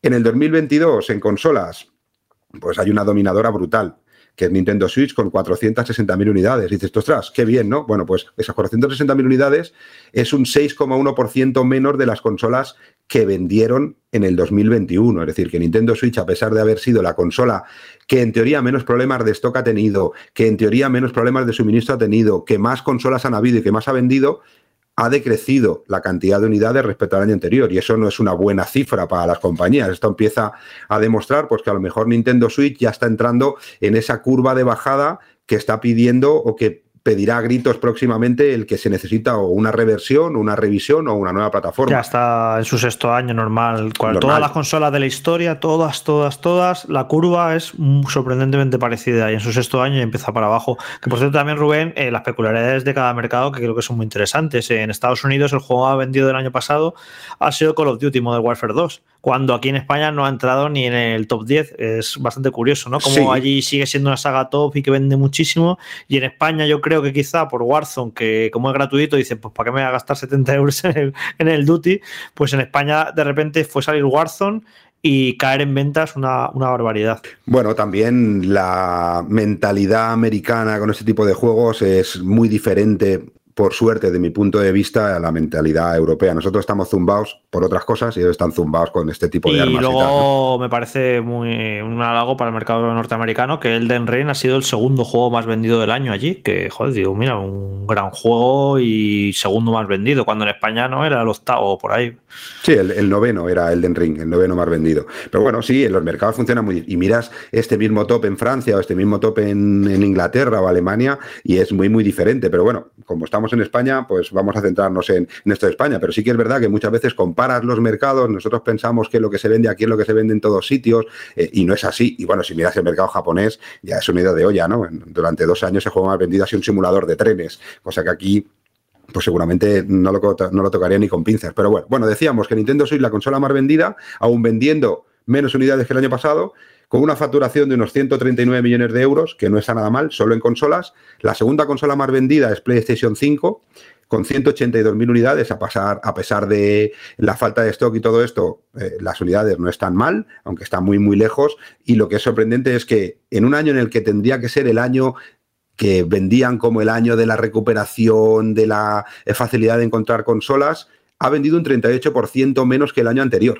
Es decir, yo creo que es la primera vez en la historia que una consola en su segundo año vende un 38 o vende menos, ya no digo un 38, sino menos que la misma consola en el año anterior. Y aquí demuestra, pues, realmente la falta de stock es algo que, bueno, que este año quieren solucionar, que en breve vendrá la primera gran oleada de consolas que ya están habiendo ya es mucho más fácil hacer según una PlayStation 5 y que se irá normalizando. Y cuando digo normalizando, espero que se vaya normalizando no solo en disponibilidad, sino también en la forma de, la disponibilidad. Y yo creo que viendo un poco la demanda, las ventas que hay en la primera semana eh, de, enero de, de, consolas, que todavía no habían entrado estas, que tampoco es una barbaridad, yo creo que poco a poco será más fácil el poder encontrar una consola sin nada, iba a decir una palabra que está muy fea, pero una consola sin nada en la que no tengas que comprarte nada a la fuerza, aunque ahora yo creo que el pack que hay es bastante más apetecible con ese God of Ragnarok, con ese Last of Us, que además está la serie, es decir, que es más apetecible con los, que los packs monstruosos que habían antes.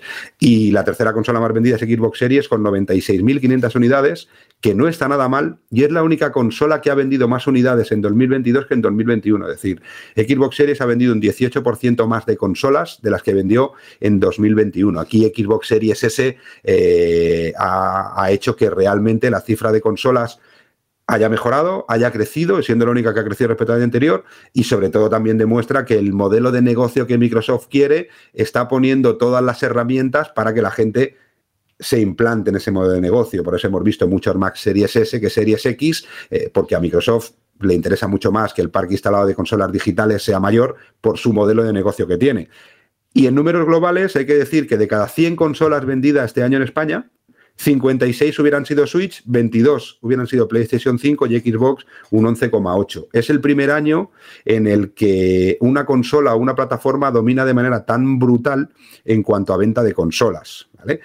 Y algo que es algo que no hemos hecho otros años, que ese año sí que me gustaba hacerlo, y más con la noticia de esta semana, y no ha sido por la noticia de esta semana, sino ha sido casualidad que está en esta noticia de esta semana, es un poco, aquí hablamos siempre de PlayStation, de Xbox, de, Nintendo, eh, pero dentro del ecosistema de software que tenemos hay muchas más compañías, hay muchas más distribuidoras, ¿no? Y, y, también está bien saber cuáles son las principales distribuidoras en, en España de juegos en formato físico y ver un poco el total de unidades que vende cada una de esas compañías. Cuando digo el total de unidades en Nintendo es sencillo, porque todos los juegos de Nintendo lo distribuye Nintendo, pero luego hay compañías como PlayOn, hay compañías como, como Take-Two, que lleva diferentes compañías, hay compañías como Meridian, que engloban diferentes compañías y que hay que ver en su totalidad de unidades vendidas en la posición en la que están, porque son compañías que aunque parezcan minoritarias en algunos casos, eh, pues están creciendo y están consiguiendo unas cifras muy, muy buenas. Por ejemplo, la, la, distribuidora número uno en software en España en 2022 ha sido Nintendo. Ha vendido un 6,8% más de unidades que en el año anterior, es decir, han vendido menos máquinas, pero han vendido mm, bastante más juegos, porque el año 2022 Nintendo, todos los juegos de Nintendo juntos han sumado 2.100.000 unidades. Es una verdadera barbaridad. Un 6,8% de 2.100.000 unidades, estamos hablando de vender casi, eh, casi 180.000 unidades más de software respecto al año 2022. Es decir, que es una consola que en venta de consolas va en la curva de bajada, tiene mucho todavía para poder recorrer de bajada porque está en el top, pero en cambio en venta de software está creciendo año tras año. La segunda compañía es Electronic Arts. Esto que demuestra que a veces tener el juego más vendido en un territorio no significa controlar eh, o, o, dominar la distribución de juegos en España. ¿Esto que dice? Pues que Electronic Arts le ha funcionado en gran medida FIFA, el resto de juegos, el resto de grandes IPs, pues las han tenido ahí, pero no, no han terminado de, de mostrar esa diferencia, porque Electronic ha vendido 850.000 unidades. Mirar la diferencia, es 2.100.000 a 850.000. Y Electronic ha tenido un decrecimiento de unidades de un 11%. Y vamos, y vamos con la tercera, que si sí. no, vamos a, hacer todo el programa. Nada, PlayStation 840.000 unidades es la tercera compañía, ha crecido un 17%, es decir, que Sony ha crecido en software, aunque ha decrecido en consolas, y luego PlayOn, que PlayOn es la antigua Coach Media, que lleva muchas compañías como Capcom, Square, es la cuarta. Take Two está la séptima compañía, cuando otros años estaba mucho más alto. Aquí está lo que hablábamos antes con Jorge, en el momento que decaen las ventas de su gran franquicia de Gran Chef Auto y los otros títulos no funcionan bien, porque no han funcionado bien, ha vendido un 44% menos que el año anterior. Y una compañía que yo tenía muchas ganas de comentar y que, y que, creo que están haciendo las cosas muy bien, que además es una compañía 100% española, que es un chaval joven el que está delante y está haciendo muchísimos esfuerzos, y que cuando veáis el sellito de Meridian en los juegos sepáis quién hay detrás, es una compañía que ha crecido un 41% en formato físico. Además, es una compañía que solo apuesta por formato físico, que es Meridian Games, que es la que muchas veces hace posibles que juegos que si no estuvieran ellos no llegarían en formato físico a España eh, y que gracias a la lucha y al trabajo por traer esos juegos como, como Sifu, como Stray, como el Tortugas Ninja, como el Toki o juegos de estos que para los que todavía nos gustan y disfrutamos del formato físico están apostando y siguen apostando y el mercado se lo está devolviendo porque ha crecido un 41% y ha vendido 130.000 unidades, que está francamente bien. Habría millones de cosas más para analizar, pero, pero creo que ya suficiente tostón tenéis, tenéis por hoy. Y que además va a haber un report, ¿no? En los próximos días en Vandal con cifras de ventas o qué va a salir. Sí, estamos en ello. Eh, estamos en ello tanto en este top del año como vamos a recuperar viejas costumbres y en breve vamos a volver a tener las ventas semanales. Eh, ya tendréis en breve, si no las tenéis ya, las ventas de la primera semana del año y vamos a empezar un nuevo año y, vamos a intentar recuperar viejas costumbres como el turrolate, las ventas en Vandal y estas cosas, así que eh, vamos, a, vamos a intentar ¿Y la recuperar cacería? esas cosas que teníamos tan mal. Eh, uy, se ha cortado un poco esto. ¿Y eh, la cacería? Vale, vale. Bueno, Sí, eh, oye, que un abrazo a Sergio Palacián, CEO de Meridian Games, que nos escucha. Y nos vamos, antes de despedirte, nos vamos un segundín a hablar de, hemos hablado de listas del 2022, de los más vendidos en hardware, en software, pero ¿y las listas de los más buscados de CEX? Las listas de que maneja en cuanto a hardware, accesorios y software, el mayor especialista en electrónica y entretenimiento de segunda mano en España y que además es nuestro patrocinador en este 2023, ¿eh? Pues vamos a repasarlo brevemente una vez más, una semana más con Rubén, que así es una excusa para decirle después adiós. Antes al principio os decía que hay más de 2 millones de usuarios en la app de CEX, pero todo lo que va a contar Rubén también lo podéis encontrar en su web webuy.com. Destácanos algo que te llame la atención, Rubén. Bueno, como siempre decimos en CEX tenéis tres posibilidades. Comprar el juego que estéis buscando a un precio más bajo, vender el juego que no queráis, que tengáis y que no queréis jugar, o cambiar el juego que no queráis o la consola que no queráis por cualquier otra cosa de la tienda. Por ejemplo, Si lo que queréis es comprar un Call of Duty Modern Warfare 2 eh, para PlayStation 5, os costará 65 euros. Si queréis venderlo, os darán 36. Y si queréis cambiarlo por cualquier otro juego o producto de las tiendas Zex, os lo valorarán en 44 euros. Si tenéis un Splatoon 3 y lo queréis vender, os darán 29 euros. Si lo queréis cambiar, 35. Y si alguien va por allí y luego lo quiere comprar, pues solo tendrá que pagar 52 euros. Estos son algunos de los ejemplos de los muchos que podéis encontrar en la web, que como os ha dicho José, podréis ir comparando y buscar qué podéis comprar, qué podéis cambiar y por cuánto podéis vender. Y tenéis 60 tiendas a lo largo y ancho del país para poder hacerlo presencialmente. Un abrazo, Rubén Mercado, y hasta la próxima semana. Gracias eh, por cumplir tu promesa. Otro para vosotros y perdón por el dolor de cabeza, si alguien se ha tenido que tomar más de un Speedifen, que nos mande el La factura. ticket de compra de la factura, se lo mandáis a Alberto y Alberto, como buena persona, os mandará el reembolso en dinero de Warhammer. Sí, o en, o en monedas- figuritas pintadas. monedas- sí, te iba a decir yo, en monedas de plomo, ¿no? Fundiendo las, las figuritas. Adiós, Rubén. Un abrazo, cuidaros mucho. Radio.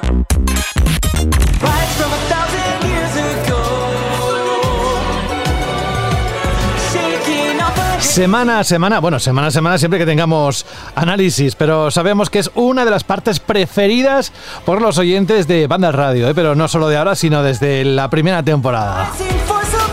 En este caso no podía faltar uno de los títulos que esta misma semana se ponen a la venta y podemos decir que después del lanzamiento de la semana pasada, pues realmente es el segundo, mm, bueno, o uno de los primerizos de este 2023 de lanzamientos que teníamos en lista. Y para ello tenemos a quién mejor que la persona que sabe todo de la saga y, y demás cosas de la vida, pero no es el momento de preguntarle por eso. Carlos Leiva, ¿cómo estás? Buenas a todos, ¿qué tal? ¿Estás pasando mucho frío allá por Málaga o no? Bueno, hace más frío. Hace frío, que es lo que tendría que hacer, ¿no? En esta época. Sí. Así que vamos a dejarlo ahí, pero tampoco. Es la nada. época, es la época.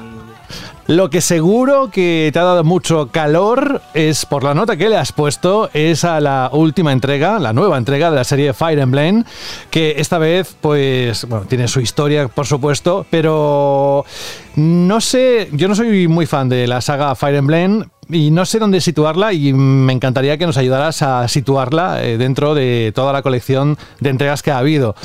¿Qué es lo que nos ofrece este Fire Emblem Engage que se pone a la venta el 20 de enero, o sea, este viernes? Bueno, pues a mí este juego me ha dado la impresión como que era el juego que querían sacar por el 30 aniversario de la saga, pero llegó el COVID y se tuvo que retrasar porque tiene como un aire muy de conmemoración, de homenaje a lo que han sido estos 30 años de... más de 30 años de Fire Emblem. Y, y eso se nota porque, por ejemplo, eh, es un juego que está mucho, mucho, mucho más centrado en lo que es la estrategia pura y dura, en lo que es combatir en grandes batallas por turnos, con un desarrollo mm, más frenético en el que los enfrentamientos se suceden uno tras otro, donde se ha reducido bastante todo lo que era ese componente de simulación social que tenía, por ejemplo, Three Houses, la anterior entrega de, de la serie. Va mucho más al grano. Que esto es curioso porque hay como. eh, estoy notando que hay como cierta división entre lo que son los propios aficionados a Fire Emblem y están los que lo prefieren por su faceta de eso, juego de estrategia, de rol y estrategia por turnos, eh, como eran los clásicos, que eran eso, juegos muy directos y muy senc- sencillos entre comillas, siempre han tenido muchísima profundidad, pero eso eran juegos que iban muy al grano de eh, te cuento algo de historia, combate, te cuento algo de historia, combate, te cuento algo de historia, combate, iban muy así. Y con las últimas entregas, pues se le ha dado más importancia a lo que son esas relaciones entre personajes, eh, es- ese elemento de simulación social que tuvo con la abadía eh, Three Houses y este tipo de cosillas. Y siempre está entre los que a lo mejor con Three Houses no les gustó nada toda esa parte social por la que tenían que pasar, con la abadía, con relacionarse con otros personajes y tal, y ellos querían, pues eso, ponerse a combatir y ponerse a prueba. Y a ese tipo de jugadores, que les gustaba más como ese estilo más clásico, es lo que van a encontrarse en este juego. El problema es aquí sería que la historia deja mucho que desear. A mí en concreto no me ha gustado. Es- mm, nunca hay una sensación de estar como en una gran guerra, en un conflicto apasionante dentro de un mundo de fantasía chulo.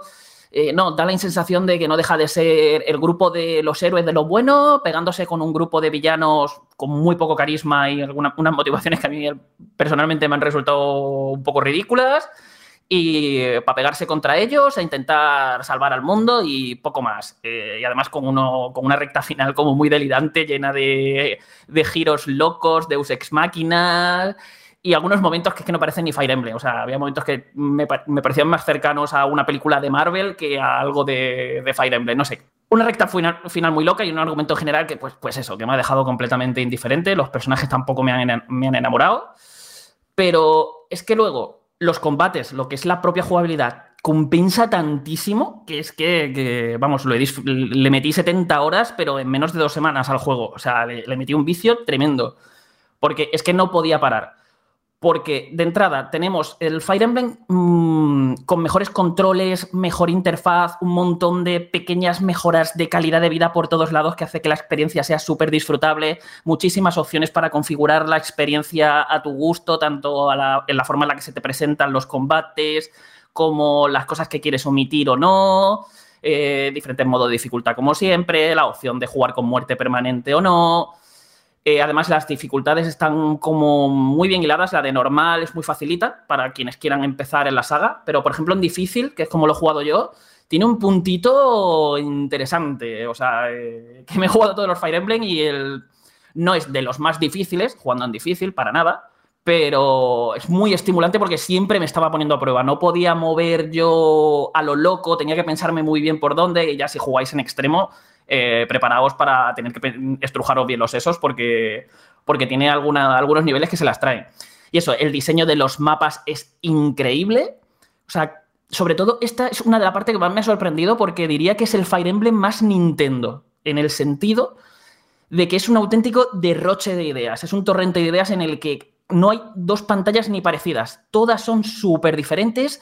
Siempre te están metiendo nuevas ideas, nuevas mecánicas, eh, que al mismo tiempo, pues eso, te van obligando a, a tener que, plantear tus estrategias de un modo diferente. De repente una pantalla te la has pasado haciendo X cosa, utilizando estos personajes, y ahora la siguiente pantalla a lo mejor esos personajes se te quedan un poco inútiles porque no los puedes mover bien por X motivo, porque te ponen tales enemigos contra los que son débiles.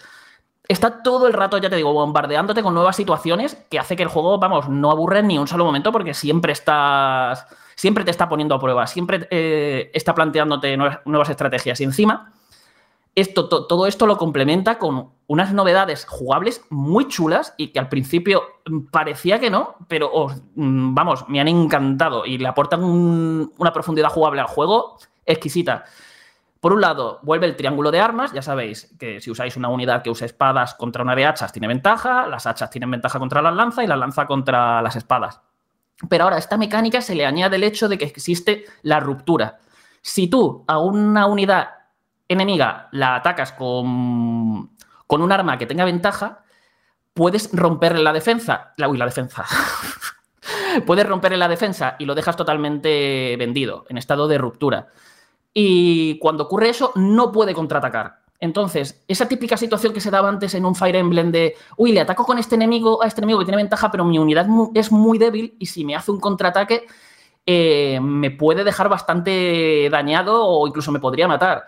Ahora tienes esa posibilidad de, oye, le ataco, le hago ruptura y luego con otra unidad más débil que a la que no convendría que se comiera un contraataque, la puede rematar y además llevarse experiencia para hacerse más fuerte. No sé, son, aporta un montón de posibilidades porque al mismo tiempo tus personajes también pueden entrar en ruptura. El enemigo puede hacerles ruptura a tus personajes y eso es lo, de lo peor que te puede pasar porque entonces eh, pueden varios enemigos seguidos atacar y destrozártela, o sea, sin que pueda defenderse ni nada. ¿Y eso no hace el juego mucho más difícil? No, porque tú también lo puedes hacer. Entonces te lo tienes que ir planteando. Lo que hace que, por ejemplo, no se pueda abusar de estrategias como en anteriores Fire Emblem de me subo muchísimo esta unidad la vuelvo medio inmortal, la planto ahí en mitad de varios enemigos, le vienen los enemigos y entonces esa unidad que limpia de enemigos con los contraataques, ¿no? Empiezan a atacarle, apenas las esquiva la mayoría o le quitan muy poquito daño y a base de contraataques pues limpias la pantalla de enemigos para que el resto del ejército pueda avanzar. Aquí, si haces eso, a la, primero la máquina, la IA además, que funciona bastante bien, probablemente te manda una unidad que sí que tenga ventaja sobre tu arma, te ha hecho ruptura y ahora de repente el resto de unidades te van a atacar y no se va a poder defender. Y vas a quedarte con un montón de unidades enemigas rodeando a tu personaje y probablemente cerca de tu ejército. Entonces te obliga a plantear las cosas de otro modo.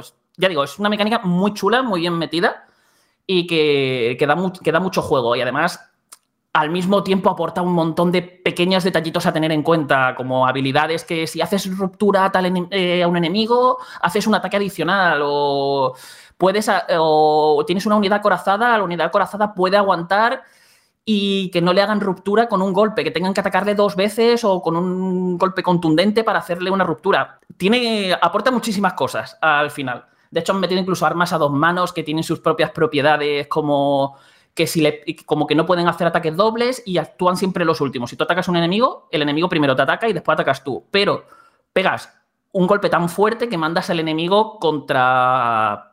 Eh, o sea, que le haces muchísimo daño y encima, si sobrevive, lo mandas hacia atrás, lo- le haces retroceder una casilla y si tiene algún obstáculo detrás, entra en ruptura porque se choca con eso. Es que son mi- millones de cosas, de habilidades que tiene cada personaje. Hay montones de personajes con sus propias habilidades que pueden ir heredando. Es una pasada. O sea, a nivel estratégico el juego es una auténtica pasada y como ya digo, a nivel de diseño jugable.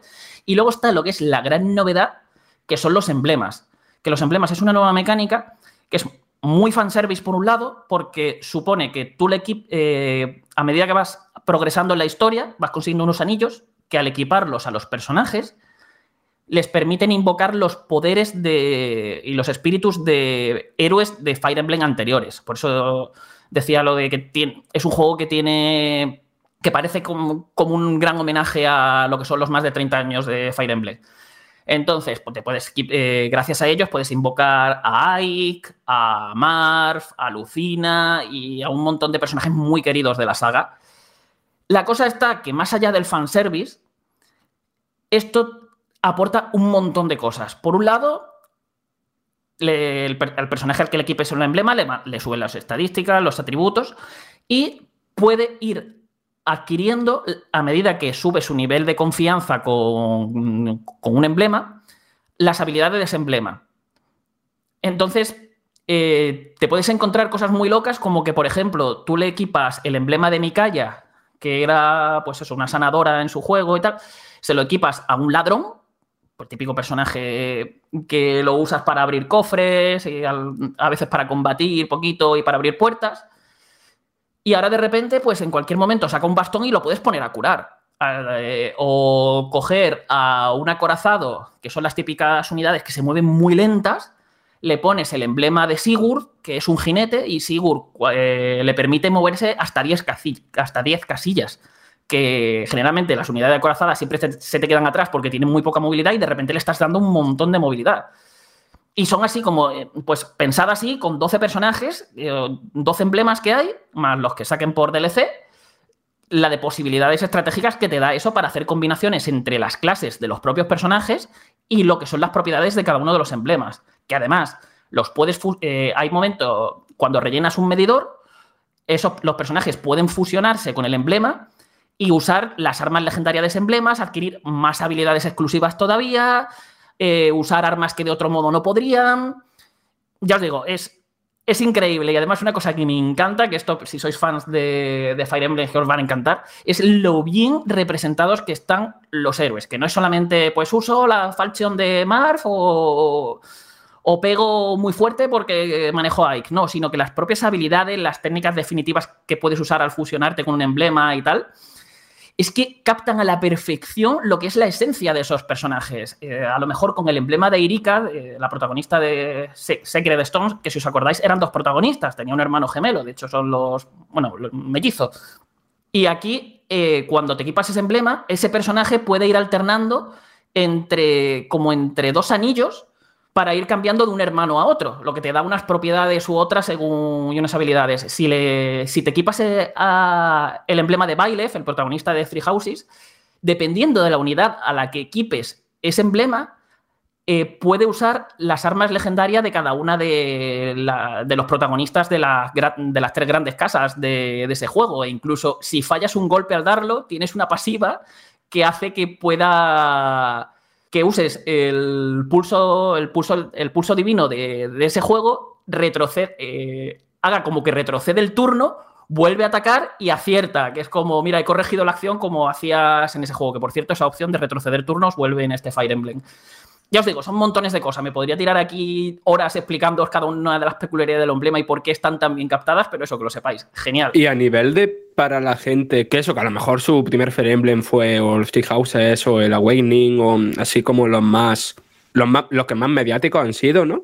¿Tiene el juego, no sé, un glosario, una enciclopedia, un algo para comunicar la importancia de esos héroes? Eh, a medida que avanzas en el juego, más que glosario y tal, eh, los, héroes tienen su importancia dentro de la narrativa. O sea, Vale, vale, vale. es- están dentro, no esperéis que se vayan a explayar mucho. Y de hecho, eh, pero la gracia está en que los desvíos, lo que son las misiones secundarias del juego, eh, tienes que hacerlos para desbloquear, digamos, el nivel máximo que puedes subir de amistad tú con estos héroes, para así desbloquear sus habilidades más poderosas. Y entonces, cada uno de estos desvíos es, te, lleva a revivir una de las grandes batallas de cada uno de los juegos en los que aparecieron.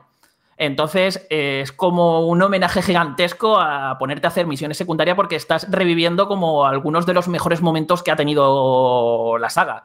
Todo ello adaptado a lo que son las nuevas mecánicas de Three Houses y añadiendo giritos que muy chulos, como que un- una, por ejemplo, la misión que usan para Ike, que era una, una misión de defensa muy chula que tenía el juego original, que era, se hacía bastante facilita en aquel porque simplemente tenías como dos o tres entradas por las que te podían venir los enemigos, las bloqueabas y aguantabas, ¿no? En el original. Pero aquí, ahora los enemigos pueden romper muros y paredes y tal e irte abriendo nuevos huecos. Entonces, te va cambiando un poco la forma de plantearlo y te, te obliga a usar los emblemas para, para poder contrarrestar estas cosas que te van haciendo. Y ya digo, muy chulo y además sirve para, no sé, por un lado, para los fans, para rememorar, para tener ese puntito de nostalgia y luego para los nuevos jugadores que no hayan podido jugar estos Fire Emblem anteriores.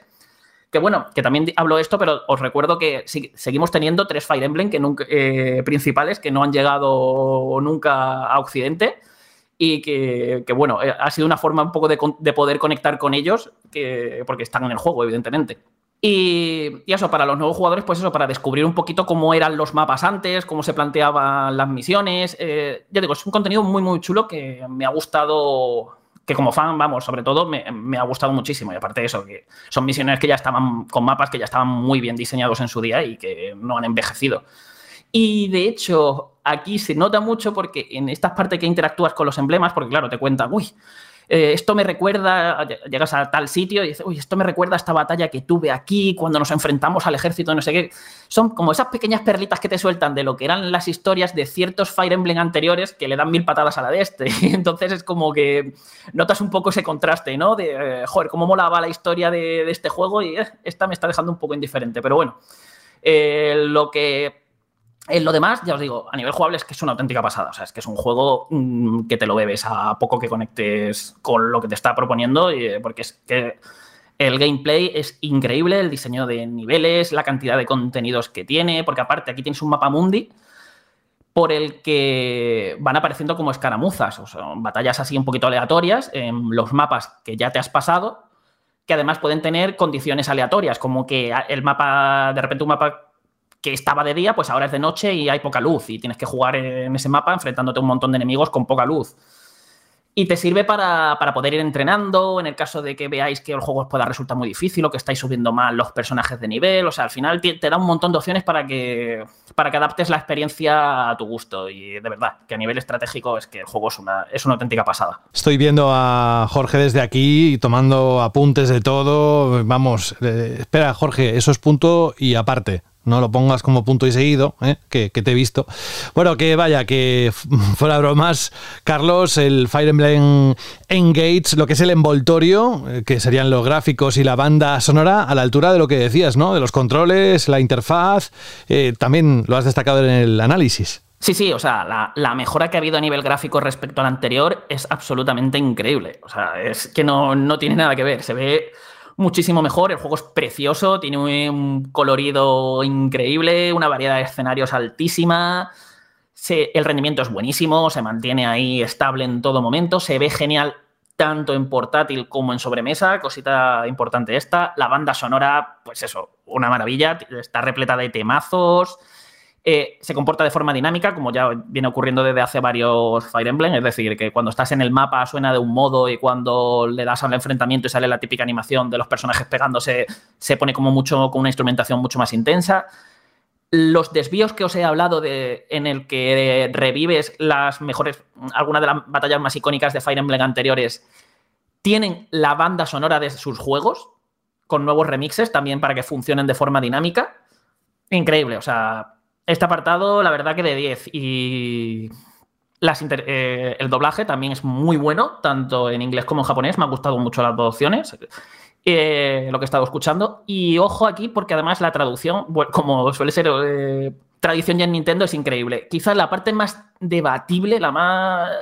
la que va a traer. Bueno, la que está trayendo cola, la tendríamos con los diseños de personaje, que son ya como extremadamente animes, por decirlo de forma suave. Es, es como se ha exagerado muchísimo más ese toque anime que, siempre ha tenido la saga, hasta el punto de que, o sea, había momentos en los que yo no tenía claro si, si o sea, si estaba viendo una guerra con personajes luchando por su vida y batallando por sus naciones y demás, o lo que estaba viendo era una reunión de cosplayers de una Comic Con, porque, o sea, es muy exagerado el tema de, los diseños, que esto podrá gustar a uno, a otros no. A mí me ha sacado un poco, pero al final es que también he pasado tantas horas con el con los personajes y demás que me acabé acostumbrando al estilo y no, no me terminó, o sea, al final me, acabé haciendo ello y no, no, me disgusto. Pero eso, sé que entiendo que pueda ser un punto que, traiga más división de opiniones y que va a ir mucho según el gusto de, cada jugador. Pues todo lujo de detalles para este juego que nos ha venido a contar hoy de los primeros del 2023. Carlos, no sé si te has dejado algo del Fire Emblem Engage.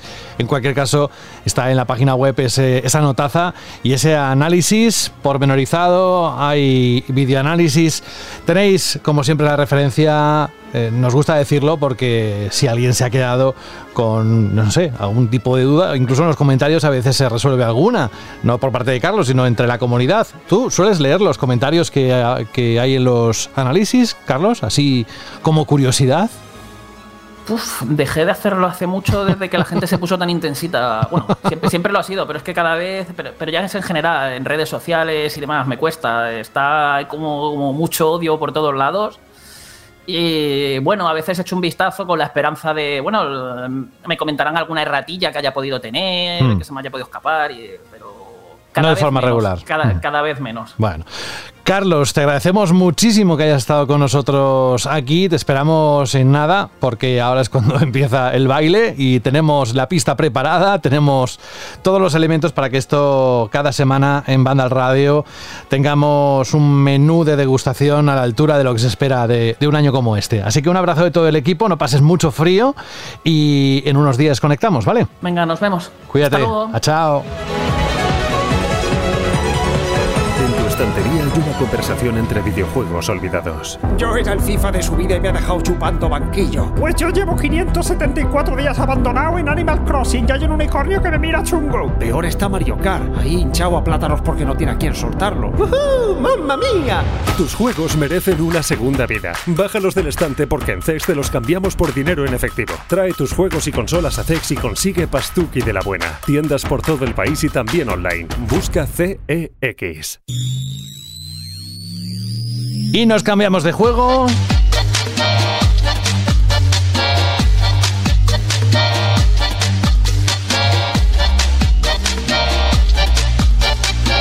Un mes más o menos, ¿no? Le queda para salir Atomic Heart, ¿verdad, Fran?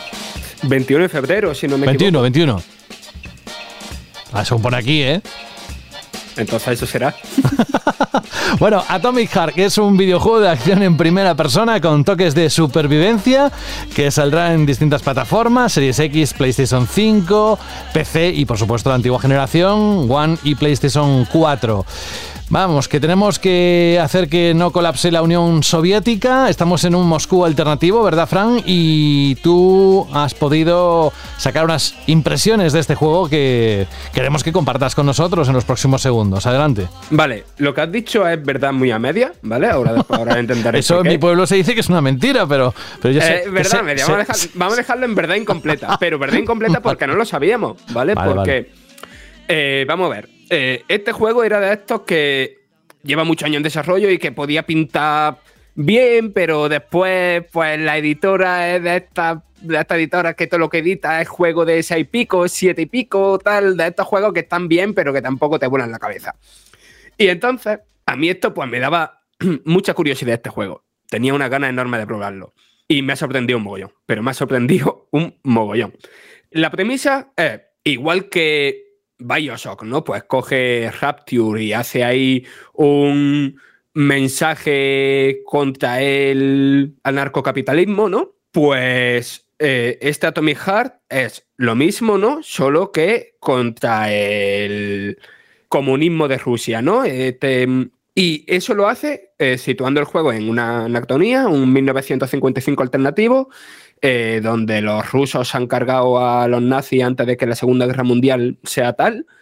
Y vaya, y que han prosperado mucho y, la peñita pues vive con androides y todo eso. Entonces, el tema es que se parece muy mucho a Bioshock, ¿vale? En ese sentido, porque dice, vale, es la misma premisa, solo que cambiando una temática por la otra. Pero es que es espectacular. Es que el inicio del juego, yo tengo muy en la mente grabado pues la llegada a Colombia, la llegada a Rapture, la llegada a esta ciudad en las nubes que se han montado los rusos es increíble. Ese inicio es increíble. El inicio de, o sea, toda la misión principal lineal que hacemos poco después, que bajamos ya a la superficie terrestre y tal, pero sigue siendo lineal, es una mezcla de, eso, de shooter al estilo Bioshock, con, muy centrado en el cuerpo a cuerpo, que, que tienes tus puzzles, que tienes tu secuencia espectacular. Mm, de verdad que me ha molado un mogollón. Pero después, ¿qué pasa? Eh, esto no lo digo en algo negativo, ¿eh? no hay un pero negativo, es un pero de añadir. Pero hay, aparte, un mundo abierto.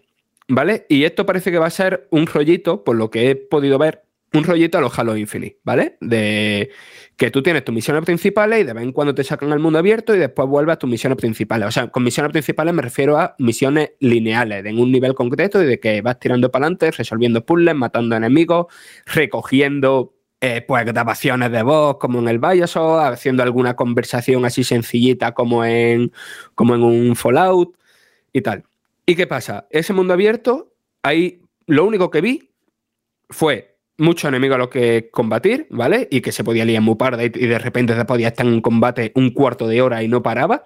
Pero lo otro, que yo no, al menos no lo había visto en ningún trailer y me sorprendió un mogollón, son unas mazmorras que primero tienes que descubrir cómo abrirlas. Que eso se hace pirateando cámaras de seguridad y bla, bla, bla. Y después, una vez entre las mazmorras, son puzzles en plan en plan portal, ¿vale? Eh, no, no, digo que sea con poner portales, sino que entra a escenarios mm, diseñados en plan de uno que es de jugar por con imanes, otro de ir rotando habitaciones y básicamente ir abriéndote camino. Joder, la propuesta me, encanta, me flipa temáticamente, aunque hay problemas de tono. O sea, el protagonista, ojalá te calles, el guante con el que no para de hablar, o el guante que le da poder en plan los plásmidos de Bioshock, encima también habla y, y si es más peso todavía hay cosillas como.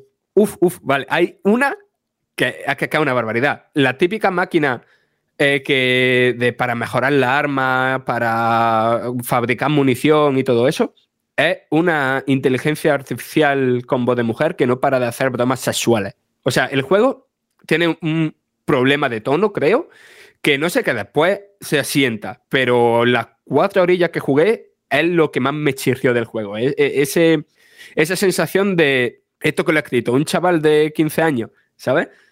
Y bueno, y más de eso, joder, las sensaciones que me dejado el juego fue en plan de, ojo, que esto parecía que es como juego secundario de principio de este año, pero que a ver si no se convierte en uno de los grandes, en una de las primeras grandes sorpresas del año. Y, a todo eso que he dicho, le suma que el juego se ve, al menos en PC, cada donde lo he jugado, se ve increíble, pero de, momento de que flipa, que dice, es que esto es top de, los gráficos actuales. Y yo qué sé, yo creo que a cualquier persona que le mole eso, eh, vaya eso, de que le mole la acción muy intensa, rollo Doom, de que le guste un poquito el, el roleo muy simple, no sé, yo creo que este juego se lo tienen que mirar, ¿eh? y si me queréis preguntar algo, pues Hombre, queda un mes, ¿eh? Supongo que habrá un, un análisis en su momento, hay avance, evidentemente, en la página web, más lo que nos has contado. Yo creo que has despertado la curiosidad por lo que has- nos has dicho sobre este Atomic Heart. Así y que. un detalle importante ¿Sí? también que, que va a estar en Game Pass. Ah, Sí, sí, sí, cierto. Así que eh, va a ser genial porque lo va a Un jugar detallazo, montonazo de gente. un Sí, sí, detallazo. va a dar- yo creo que va a dar mucho que hablar porque va a ser así en Game Pass de momento, así en principio de año, no sale casi nada, va a llegar a este juego, te lo, se lo va a descargar todo el mundo que tenga Game Pass y se va a probar mucho y si está tan bien como dice Fran y sorpresa, pues mucha gente lo va a jugar y más se va a hablar de él, así que va a ser interesante, sí. Play it day one with Game Pass. Lo tengo todavía guardado de hace unos meses. Fran, gracias por. eh, ah, por cierto, dime, ahora que está dime. poniendo la música. Dime, dime. Que el compositor es Mick Gordon, el mismo de Doom. Que la Mm. música es increíble también. Hombre, a ver.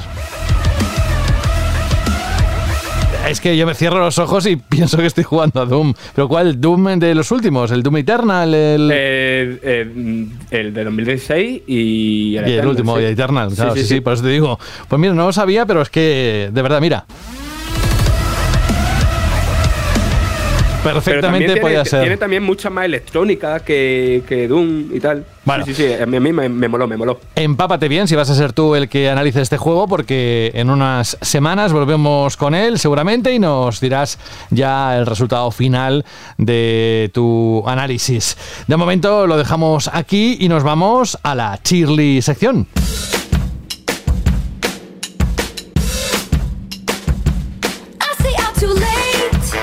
Mira, en el último momento, David, David Martínez, has tenido la suerte de que en el último momento has entrado, pero por los pelos, ¿eh? Pero tenemos una, una voz que nos ha dejado a la chili pregunta de la semana pasada. Vamos a recordar cuál era, por favor, Alberto. Pues hilando, ¿no? Como si fuésemos el Cordyceps, os preguntábamos eh, qué os había parecido el inicio de esa adaptación al formato televisivo de The Last of Us.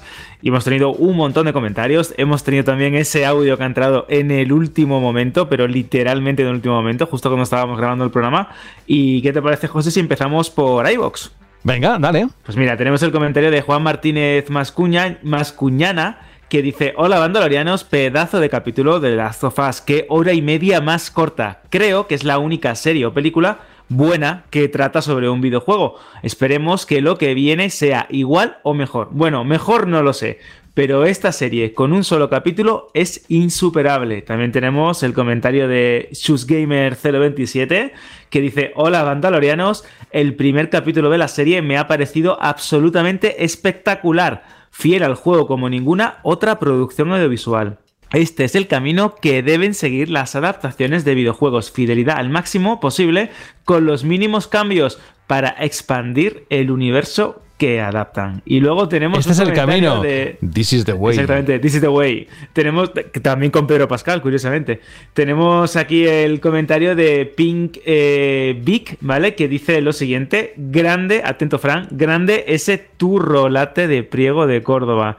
A mí no me acaba de convencer, se me hace algo pesado y el formato me parece cuanto menos peculiar. Pero la familia, por parte de mi mujer, les encanta, ella incluida. Saludos al pequeño risueñor. Y bueno, también dice que este año tiene muchas ganas de ver las procesiones. Y bueno, también tenemos otro comentario, ¿no? Con respecto a esto que comentaba Fran la semana pasada del turro latte. Dice, lo que menos me esperaba. Eh, un comentario anónimo, por cierto. Lo que menos me esperaba es que hablarais del turro latte. Pues mi pareja también es de priego. Nos trajimos un cargamento. El turro latte se está extendiendo poco a poco, ¿eh? Sí, sí. eh, y además que hay unos cuantos oyentes de allí. Hay muchos conciudadanos tuyos que nos escuchan. Yo, Fran. si nos está escuchando algún fabricante de chorrolate de ese, que me mande. y hago- Chorrolate. Y hago, patrocinado. y hago la review aquí. en directo, además. Lo abro aquí en directo, lo pruebo. Como cuando chupé el cartucho de la Ah, sí, me acordé, sí, me sí, acordé el otro verdad. día de ese Sí, gran sí. momento histórico. Es verdad, es verdad. No sé qué temporada, pero le, le Seis años ya, pues, retamos. La- 2017, claro. Le retamos a que chupara un cartucho que decían Pues que mira, lo siguiente después de chupar un cartucho, chupar un chorrolate de estos. y hago la review aquí. Y luego un polvorón de limón. Venga, ¿algún comentario más? Vamos con el audio. Tú Sí, sí, dices. sí, tenemos, tenemos también el correo de eh, Jazmil de Sevilla que dices, muy buenas amigos de Vandal, soy Jazmil desde Sevilla. Tengo una pregunta para Fran y es que resulta que en febrero, atento Fran a, esto por favor porque esto te va a encantar, quiero llevar a mi pareja por su cumpleaños a Priego de Córdoba, que me han comentado varios amigos que es preciosa. ¿Hay algo del pueblo que me aconsejes no perderme visitar o alguna comida común de la zona, aparte de una buena cruz campo y el turrolate? Muchas gracias, así que Fran, ahora tienes que ser guía de este buen hombre. Vale, eh, tu rolate, evidentemente, comida, aunque yo ya no lo puedo comer porque no como bicho, flamenquín, evidentemente. Eh, sitios que ver, eh, la villa y si queda agua en el pueblo, eh, la fuente del rey. Hala, para adelante. Pero qué fuerte, ¿no? Cuántas referencias a- al pueblo de Fran. Eh, La verdad es que todas juntas asombran. Has A tenido ver, un es gran que el impacto. típico sitio que pone en Google eh, 10 pueblos más bonitos de España, ¿sabes? Y los artículos estos de West Random, pues suele ponerlo. ¿Ah? Bueno, pero algo será. Ahí nos lo apuntamos. Sí, sí, por estar yo ya te digo que no es. No, bueno, en, en fin, podríamos eh, debatirlo, pero no es el momento. Algo que nos quede, querido Alberto. Bueno, vamos a terminar con el comentario de Jazmil que nos decía que Ah, referente perdón. a la serie de The Last of Us, sin hacer spoiler, le ha sorprendido como pocas, comenta, las eh, escenas diferentes, que hay muy poquitas con respecto al juego, y los 10, y atención a esto, dice, a los 10 minutos le dije a mi pareja que tenía la sensación de que estaba viendo la versión Director's Cut del juego. Dice, así que por mi opinión, este primer episodio es excelente. Un gran saludo. Así que bueno, también está bastante contento con esta adaptación de, de HBO. Y ya sin más dilación, el audio de nuestro oyente. Venga, hola David. Hola chicos, soy David. Eh, hace mucho tiempo que nos envío audio y no sé si va a dar tiempo a que entre esta semana al final. Pero bueno, con respecto a la Shirley, me vi el capítulo de The Last of Us este mismo lunes y me pareció muy muy bien, la verdad. Pero bueno, yo creo que no tiene el mismo impacto cuando lo has jugado que cuando no lo has jugado, porque conozco a gente que no tenía ni idea y le está gustando bastante. Con respecto a otra respuesta que quiero dar, a modo DLC para Jorge, eh, con God of War, tío, yo tenía las mismas sensaciones que tú y me gusta muchísimo la saga, soy un friki que no veas. Eh, hasta las siete primeras horas mm, me pareció que digo, ¿dónde está todo eso bueno que dicen? ¿Vale? Así que mm, te recomiendo, pero encarecidamente, que le des otra oportunidad y que vayas a saco a por la historia, tío. Vete a saco a por ella, no te pares en secundaria, salvo que te llamen mucho la atención, y para que por lo menos veas cómo termina, porque está muy, muy bien. De verdad, dale, dale una segunda oportunidad. Venga, un abrazo para todos. Pues mira, ahí Jorge eh, directamente a David te, lo ha recomendado y en cuanto a la serie, pues bueno, coincide con la mayoría de las opiniones que se han vertido aquí y las que hemos escuchado durante la semana, Alberto. Pues sí, la verdad es que el sentimiento es bastante generalizado. ¿Y qué te parece, José, si vamos ya calentando un poquito, ¿no? La pregunta chirri de la semana que viene. claro, claro, ¿no? si la sintonía de salida está sonando para invitarte a que lances la siguiente pregunta, a ver cuál es. Pues teniendo en cuenta que hemos tenido aquí un acaloradísimo debate sobre el estado de la industria del videojuego y hacia dónde vamos o qué son los problemas a los que se enfrenta la industria del ocio, del ocio electrónico, creo que la pregunta chirri de la semana que viene tiene que ser pues, relacionada, ¿no? ¿Cómo calificáis el estado de la industria del videojuego? Así que tenéis carta blanca pues para hate, para eh, dar la puntilla, para comentar aquellas cosas que nos gustan, las cosas que sí, cómo veis eh, los próximos meses en, lo relativo ¿no? al desarrollo de grandes videojuegos, despidos, situaciones económicas. Bueno, ya sabéis, tenéis carta blanca. ¿Cómo calificáis el estado de la industria del videojuego? Y tenéis varios caminos. ¿Cómo? iBox, eh, Vandal, donde se sube el programa, o si os apetece, un audio de unos 20-30 segundos en radio.vandal.net. El camino que sea, que sea, el que más os guste, pero estaremos encantados de leeros y escucharos en el programa de la semana que viene. Oye, ¿cuándo se estrena la siguiente temporada de Mandalorian? Pues el 1 de marzo, ya mismo. Hace poco se ha estrenado un tráiler bastante Ya mismo, guay. ya con un mismo. montón de- Bueno, eso está aquí, eso está aquí ya, eso está aquí ya. Lo guay es que va a ser el año de Pedro Pascal, ¿no? De una manera u otra tenemos un, un primer tercio del año con, con el chileno por todos lados. Depende, depende si se quita el casco mucho en Mandalorian, si no, tampoco tanto. Bueno, eh, Alberto, eh, Alberto González, un abrazo muy grande y hasta la próxima semana. Hasta la semana que viene, José, un fuerte abrazo. Adiós. Adiós. Oye, Fran, ¿ha nevado en Madrid? Eh, no. En ningún momento, ¿no? Vale, o sea, vale. eh, por la sierra y tal, supongo. pero- No, no, digo en la ciudad, no, ¿verdad? No, que yo sepa, no. Vale, vale. No, no, es que el otro día leí un tuit y digo, "Mm, no puede ser. Vale, oye, que mm, no te resfríes, ¿vale? Que es, va a ser muy fácil que en estos días que vas a estar de aquí para allá viendo cosas que van a venir, pues no te cojas una galipandria y luego tengamos que prescindir de ti. Un abrazo muy grande para que entres en calor y hasta dentro de unos días, ¿vale? Pues hasta la próxima. Adiós. Adiós. Jorge, próxima semana no te voy a preguntar porque me lo has escrito por primera vez, no sé por qué lo has hecho en la escaleta, pero yo solo puedo decir, si lo quieres comentar tú, lo comentas, ¿eh? pero va a ser un programa mm, de mucho contenido interesantísimo, muy, muy interesante, ¿verdad?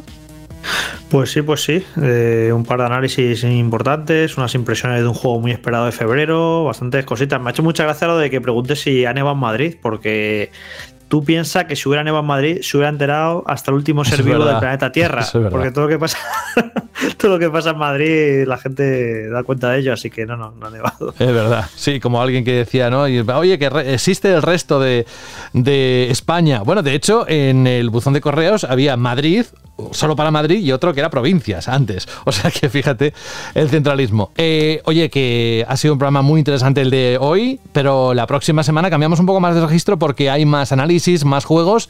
Hoy ha habido debates interesantes, pero es que la industria está bastante agitada y habrá que nos deparan también pues los eventos que están por venir, el de la próxima semana que es el de Xbox, si no me equivoco, y más que se irán anunciando. De momento... Pues no me acordaba. Sí. No me acordaba que era lo de la semana que era lo de Xbox. Sí, el que va a venir 25. programa cargadito, sí, El sí. 25. Oye, que nada, la semana que viene mucho juego y poca chapa de industria. Eso. Un abrazo muy grande y hasta la próxima semana. Hasta la semana que viene. Adiós, Jorge. Sí, sí, será el miércoles de la próxima semana. eh, para vosotros igual es más cerca, pero está ese evento de Microsoft, de Xbox. Vamos con la canción del final. Os adelanto que se trata de Voice of Cars y el tema Pursuing the Dragon. Fabián nos escribe diciendo, buenas bandaleros, quería pedir para el final del programa el tema vocal principal del juego Voice of Cars, un RPG desconocido pero obligatorio de probar para los amantes del género. Aunque, ojo, eh, a lo que dices un consejo, aunque no te interese el sistema de cartas este, eh, el juego que os digo, Voice of Cars, es muy arcade y divertido. Un saludo. Pues muchas gracias, Fabián, por contarnos esto. Voice of Cars de Isle Dragon Roars es un videojuego de rol de, que salió eh, en el 2021. Usa la estética de un juego de rol de mesa. Como jugadores tendremos que controlar un grupo de aventureros tras la reaparición de un dragón legendario. Como legendaria es la canción, es muy bonita, de verdad, y me va a servir para despedirme así por todo lo alto. Un abrazo de José de la Fuente y hasta la próxima semana.